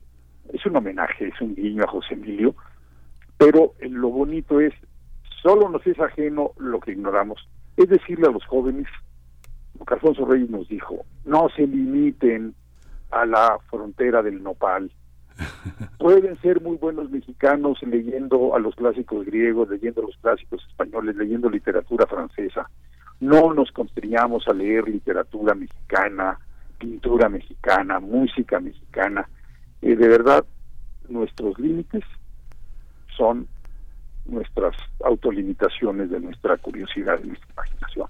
Pues muchísimas gracias. Abramos las ventanas, eso es lo que nos manda Alfonso Reyes. Sí, pues muchas gracias Javier. Yo, yo agregaría una, una, una antología más agregaría la antología que hizo por encargo este eh, Víctor Díaz Arciniega sobre el mundo diplomático de Reyes, la parte de Brasil y Argentina. Es un ejemplo, digamos, para todos los jóvenes burócratas, eh, por ejemplo, que están en la Secretaría de Relaciones Exteriores, para, para, para aprender a redactar esas, esas grandes minutas ensayísticas. Lo de Víctor es tremendo y tiene además la edición del tomo del tomo 6 del diario. Exacto. No, Víctor es otro de los grandes alfonsistas. Sí eh, está bien, muy bien citado en, la biografía. Y bueno, también están las canónicas antologías que hizo Ernesto Mejía Sánchez y que se encuentran en cualquier eh, librería de viejo. En fin, hay manera de leer a Alfonso Reyes, pero por favor no se metan con los tomos de entrada. Yo ahí las tengo, Javier. es una pequeña antología que incluye Visión de Anáhuac, algunos textos más. Muchísimas gracias por tu por tu, gran, tu gran generosidad, Javier García no, Gracias yo. Saludos, Berenice, saludos, Miguel Ángel. Gracias. Saludos, hasta pronto. Alfonso Reyes, helenista y universal. Y bueno, este título, ensayo biográfico, solo podemos, eh, solo puede sernos ajeno lo que ignoramos. Vamos, vamos a otras cosas, derechos humanos, en esta mañana. Primer movimiento. Hacemos comunidad con tus postales sonoras. Envíalas a primermovimientounam.gmail.com Con el gusto de saludar esta mañana a Nacheli Ramírez Hernández, presidenta de la Comisión de Derechos Humanos de la Ciudad de México, la comisión que será anfitriona del Congreso y Asamblea General de la Federación Iberoamericana de Ombudsperson. Gracias, Nacheli Ramírez, por estar esta mañana eh, en el ajetreo de, de, todo lo de la organización que implica recibir a esta Federación Iberoamericana. Te saludamos. Buenos días, ¿cómo estás? Muy bien, Mere, muchas gracias por la oportunidad de platicar con ustedes. este sí, ya estamos moviéndonos, estamos recibiendo el día de hoy, son las mesas temáticas, la federación está dividida en redes, nosotros tenemos una mesa de migración, otra mesa de infancia, otra mesa de pueblos indígenas, otra mesa de comunicación, otra mesa de mujeres y ya arrancamos desde las nueve de la mañana, ya estamos en la comisión con eso. Mañana el Congreso, donde todo el mundo puede seguirnos en redes, nos gustaría mucho, es en las redes de la comisión, en el Facebook, en vía Twitter o vía la página de la Comisión de Derechos Humanos de la Ciudad de México. A partir de las nueve de la mañana vamos a tener un congreso que va a estar enfocado a los grupos de atención prioritaria. Es decir, tenemos mesa de movilidad humana, mesa de migración de, de mujeres, mesa de, de personas privadas de la libertad, otra donde vamos a conjuntar diversos grupos de la diversidad sexual, discapacidad, eh, personas este, adultas mayores, este, y pues así vamos a recorrer básicamente lo que nuestra Constitución de la Ciudad de México denomina grupos de atención prioritaria. ¿Qué, es? Cuéntanos, eh, Nacheli Ramírez, ¿qué es la, Federación Iberoamericana de Ombudsperson y qué importancia tiene que sea la comisión, eh, la comisión de la capital la que reciba, la que sea sede en su conferencia y en su asamblea? Sí, fíjate que la, la federación tiene, va a cumplir dentro de un año 30 años de haberse fundado. Es una federación que incorpora a 22 países de la región y más de 100 eh, omnus person, porque están no nada más los omnus person nacionales, sino también eh, omnus person locales, sobre todo de Argentina, de México y de Colombia. Entonces, el, eh, conjunta, eh, digamos, lo que es el sistema no jurisdiccional a nivel de, de la región, eh, con muchísimas fortalezas por básicamente las problemáticas que nos hacen comunes, ¿no? Y el digamos, tiene una fuerza fundamental en lo que ha sido la creación de este sistema que no es otra cosa sino los defensores del pueblo, los procuradores, los presidentes de comisiones, que somos defensores de derechos humanos desde lo institucional. no eh, Somos parte de los estados y somos parte de lo que tendría que ser esta gobernanza en todos los países. Defensorías del Pueblo, me gusta mucho esa, esa denominación, eh, Nacheli. Entonces, mañana el Congreso que nos interesa aquí especialmente porque el público en general se puede acercar. Si nos puedes, por favor, detallar un poco más eh, qué vamos a encontrar en el Congreso. Claro que sí. Vamos a empezar con una conferencia inaugural sobre este exactamente el cambio de paradigma de grupos de vulnerabilidad a grupos de atención prioritaria que lo va a dar eh, Caballero, todo el mundo lo conocemos José Luis Caballero. así es, José Luis Caballero en el mundo de los derechos humanos. Después vamos a tener una mesa de movilidad humana eh, con la participación de diferentes países, naturalmente incluyendo México. Este, vamos a tener otra mesa después, posteriormente, de mujeres, otra de niñas, niños y adolescentes, otra de personas privadas de la libertad y otra que, como te digo, concentra diferentes grupos, como puede ser diversidad sexual, callejeros, eh, personas con discapacidad, personas mayores, entre otros. Y con eso concluiríamos. Es un congreso que empieza a las nueve de la mañana y estaremos terminando hacia las cuatro de la tarde. Uh pues un, una forma muy, muy interesante de ir cerrando el año para la Comisión de la Capital. Si nos quieres compartir, pues una reflexión al respecto, cómo cierran un, año con muchos desafíos 2022 y, y, y, cuáles son, pues también los que se asoman para el próximo con, con la Comisión. Sí, fíjate que sí es un es un evento donde cerramos bien porque parte del trabajo de todo este año es una vez más eh, transformando el sistema no jurisdiccional para estar más cercanos a la gente, para, digamos, eh, tener fortalezas desde lo local, para la atención y dar servicios para el cumplimiento de derechos. Y creo que la proximidad fue uno de los puntos claves en, en este año de trabajo de la comisión y bueno cerramos cerramos con este evento en donde pues por, por primera vez un organismo local es sede de este tipo de eventos en donde generalmente eran los organismos nacionales quienes este llevaban la batuta, ¿no? Entonces creo que el mensaje es fuerte desde ahí, desde cómo podemos empezar a construir y transformar eh, y fortalecer este sistema desde lo local, ¿no? Y para nosotros es como eh, muy importante esa parte. ¿Qué nos queda a nosotros en la comisión? Precisamente ayer estuvimos pidiendo nuestro presupuesto al Congreso de la ciudad eh, lo que les planteamos fue básicamente cómo tendríamos que ir, eh, lo que necesitamos para fortalecer esta proximidad y esta transformación a lo que nosotros acá llamamos justicia restaurativa, que no es otra cosa que estar y ser más expeditos en, en reparación del daño y en restitución de derechos para las personas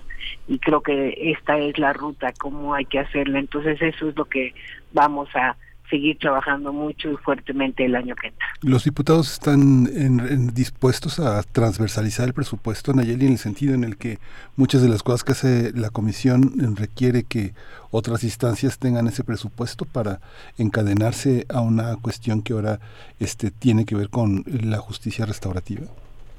Sí, fíjate que eh, en, en esos términos, este, como lo entienden bien, lo que pasa es que, como ustedes saben, pues la discusión del presupuesto en los últimos años ha cruzado mucho sobre este eh, limitaciones varias. Entonces, algunas, eh, muchas de ellas, este, acordémonos que en el año del 2020 y en el año del 2021 teníamos todavía, eh, digamos, esta pausa económica derivada del COVID, que creemos que este 2022 pues va apuntalando no nada más la ciudad, sino también el país y que es necesario este fortalecer a los organismos públicos de derechos humanos. Creo que en el ánimo del Congreso local es ese, no estoy hablando de otros congresos, de este Congreso local es ese, y el ánimo de la propia administración de la Ciudad de México también es ese. Entonces creo que, que transitaremos bien por ahí. Pues te agradecemos esta participación, esta invitación para la audiencia. Nacheli Ramírez Hernández, presidenta de la Comisión de Derechos Humanos de la Ciudad de México, de la capital. Y, y esos son los eh, las coordenadas cdhcm.org.mx y en sus redes sociales para poder acercarse el día de mañana a este congreso eh, que pues de la cual la Comisión mm, Capitalina es anfitriona. Muchas gracias por por esta esta conversación breve, pero bueno, con muchas referencias importantes no, muchas gracias por el espacio, de veras les agradezco infinitamente. Gracias, Gracias, hasta pronto. Son las 9 con 56 minutos. Eh, vamos a ir con música para despedirnos, con música para despedir a esta emisión de martes 29 de noviembre. Mañana, el último día ya de diciembre, se nos acaba. De noviembre. De noviembre, perdón. No, todavía no. Ahí sí todavía no se nos acaba el año. Nos falta un mes completo, pero que se va como agua, Miguel Ángel. Y bueno, pues eh, con sus comentarios, agradeciendo sus comentarios en redes sociales el día de mañana, pues por aquí nos volvemos a encontrar en Radio UNAM. Nos vamos, Miguel. Nos vamos, ya nos vamos. Ya esto es el fin de esta emisión de hoy. El, el Voz con Música. De Richard Wagner. De Richard Wagner. ¿Qué escuchamos? La cabalgata de las Valquirias. La cabalgata de las Eso nos vamos a despedir esta mañana. Nos vamos llenos de brujas. Esto fue el primer movimiento. El mundo desde la universidad.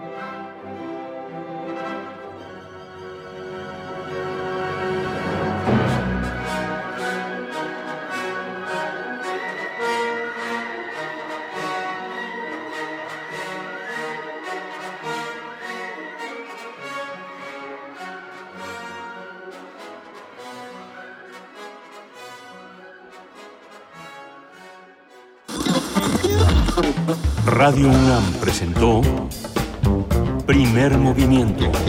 El mundo desde la universidad. Con Berenice Camacho y Miguel Ángel Gemain en la conducción.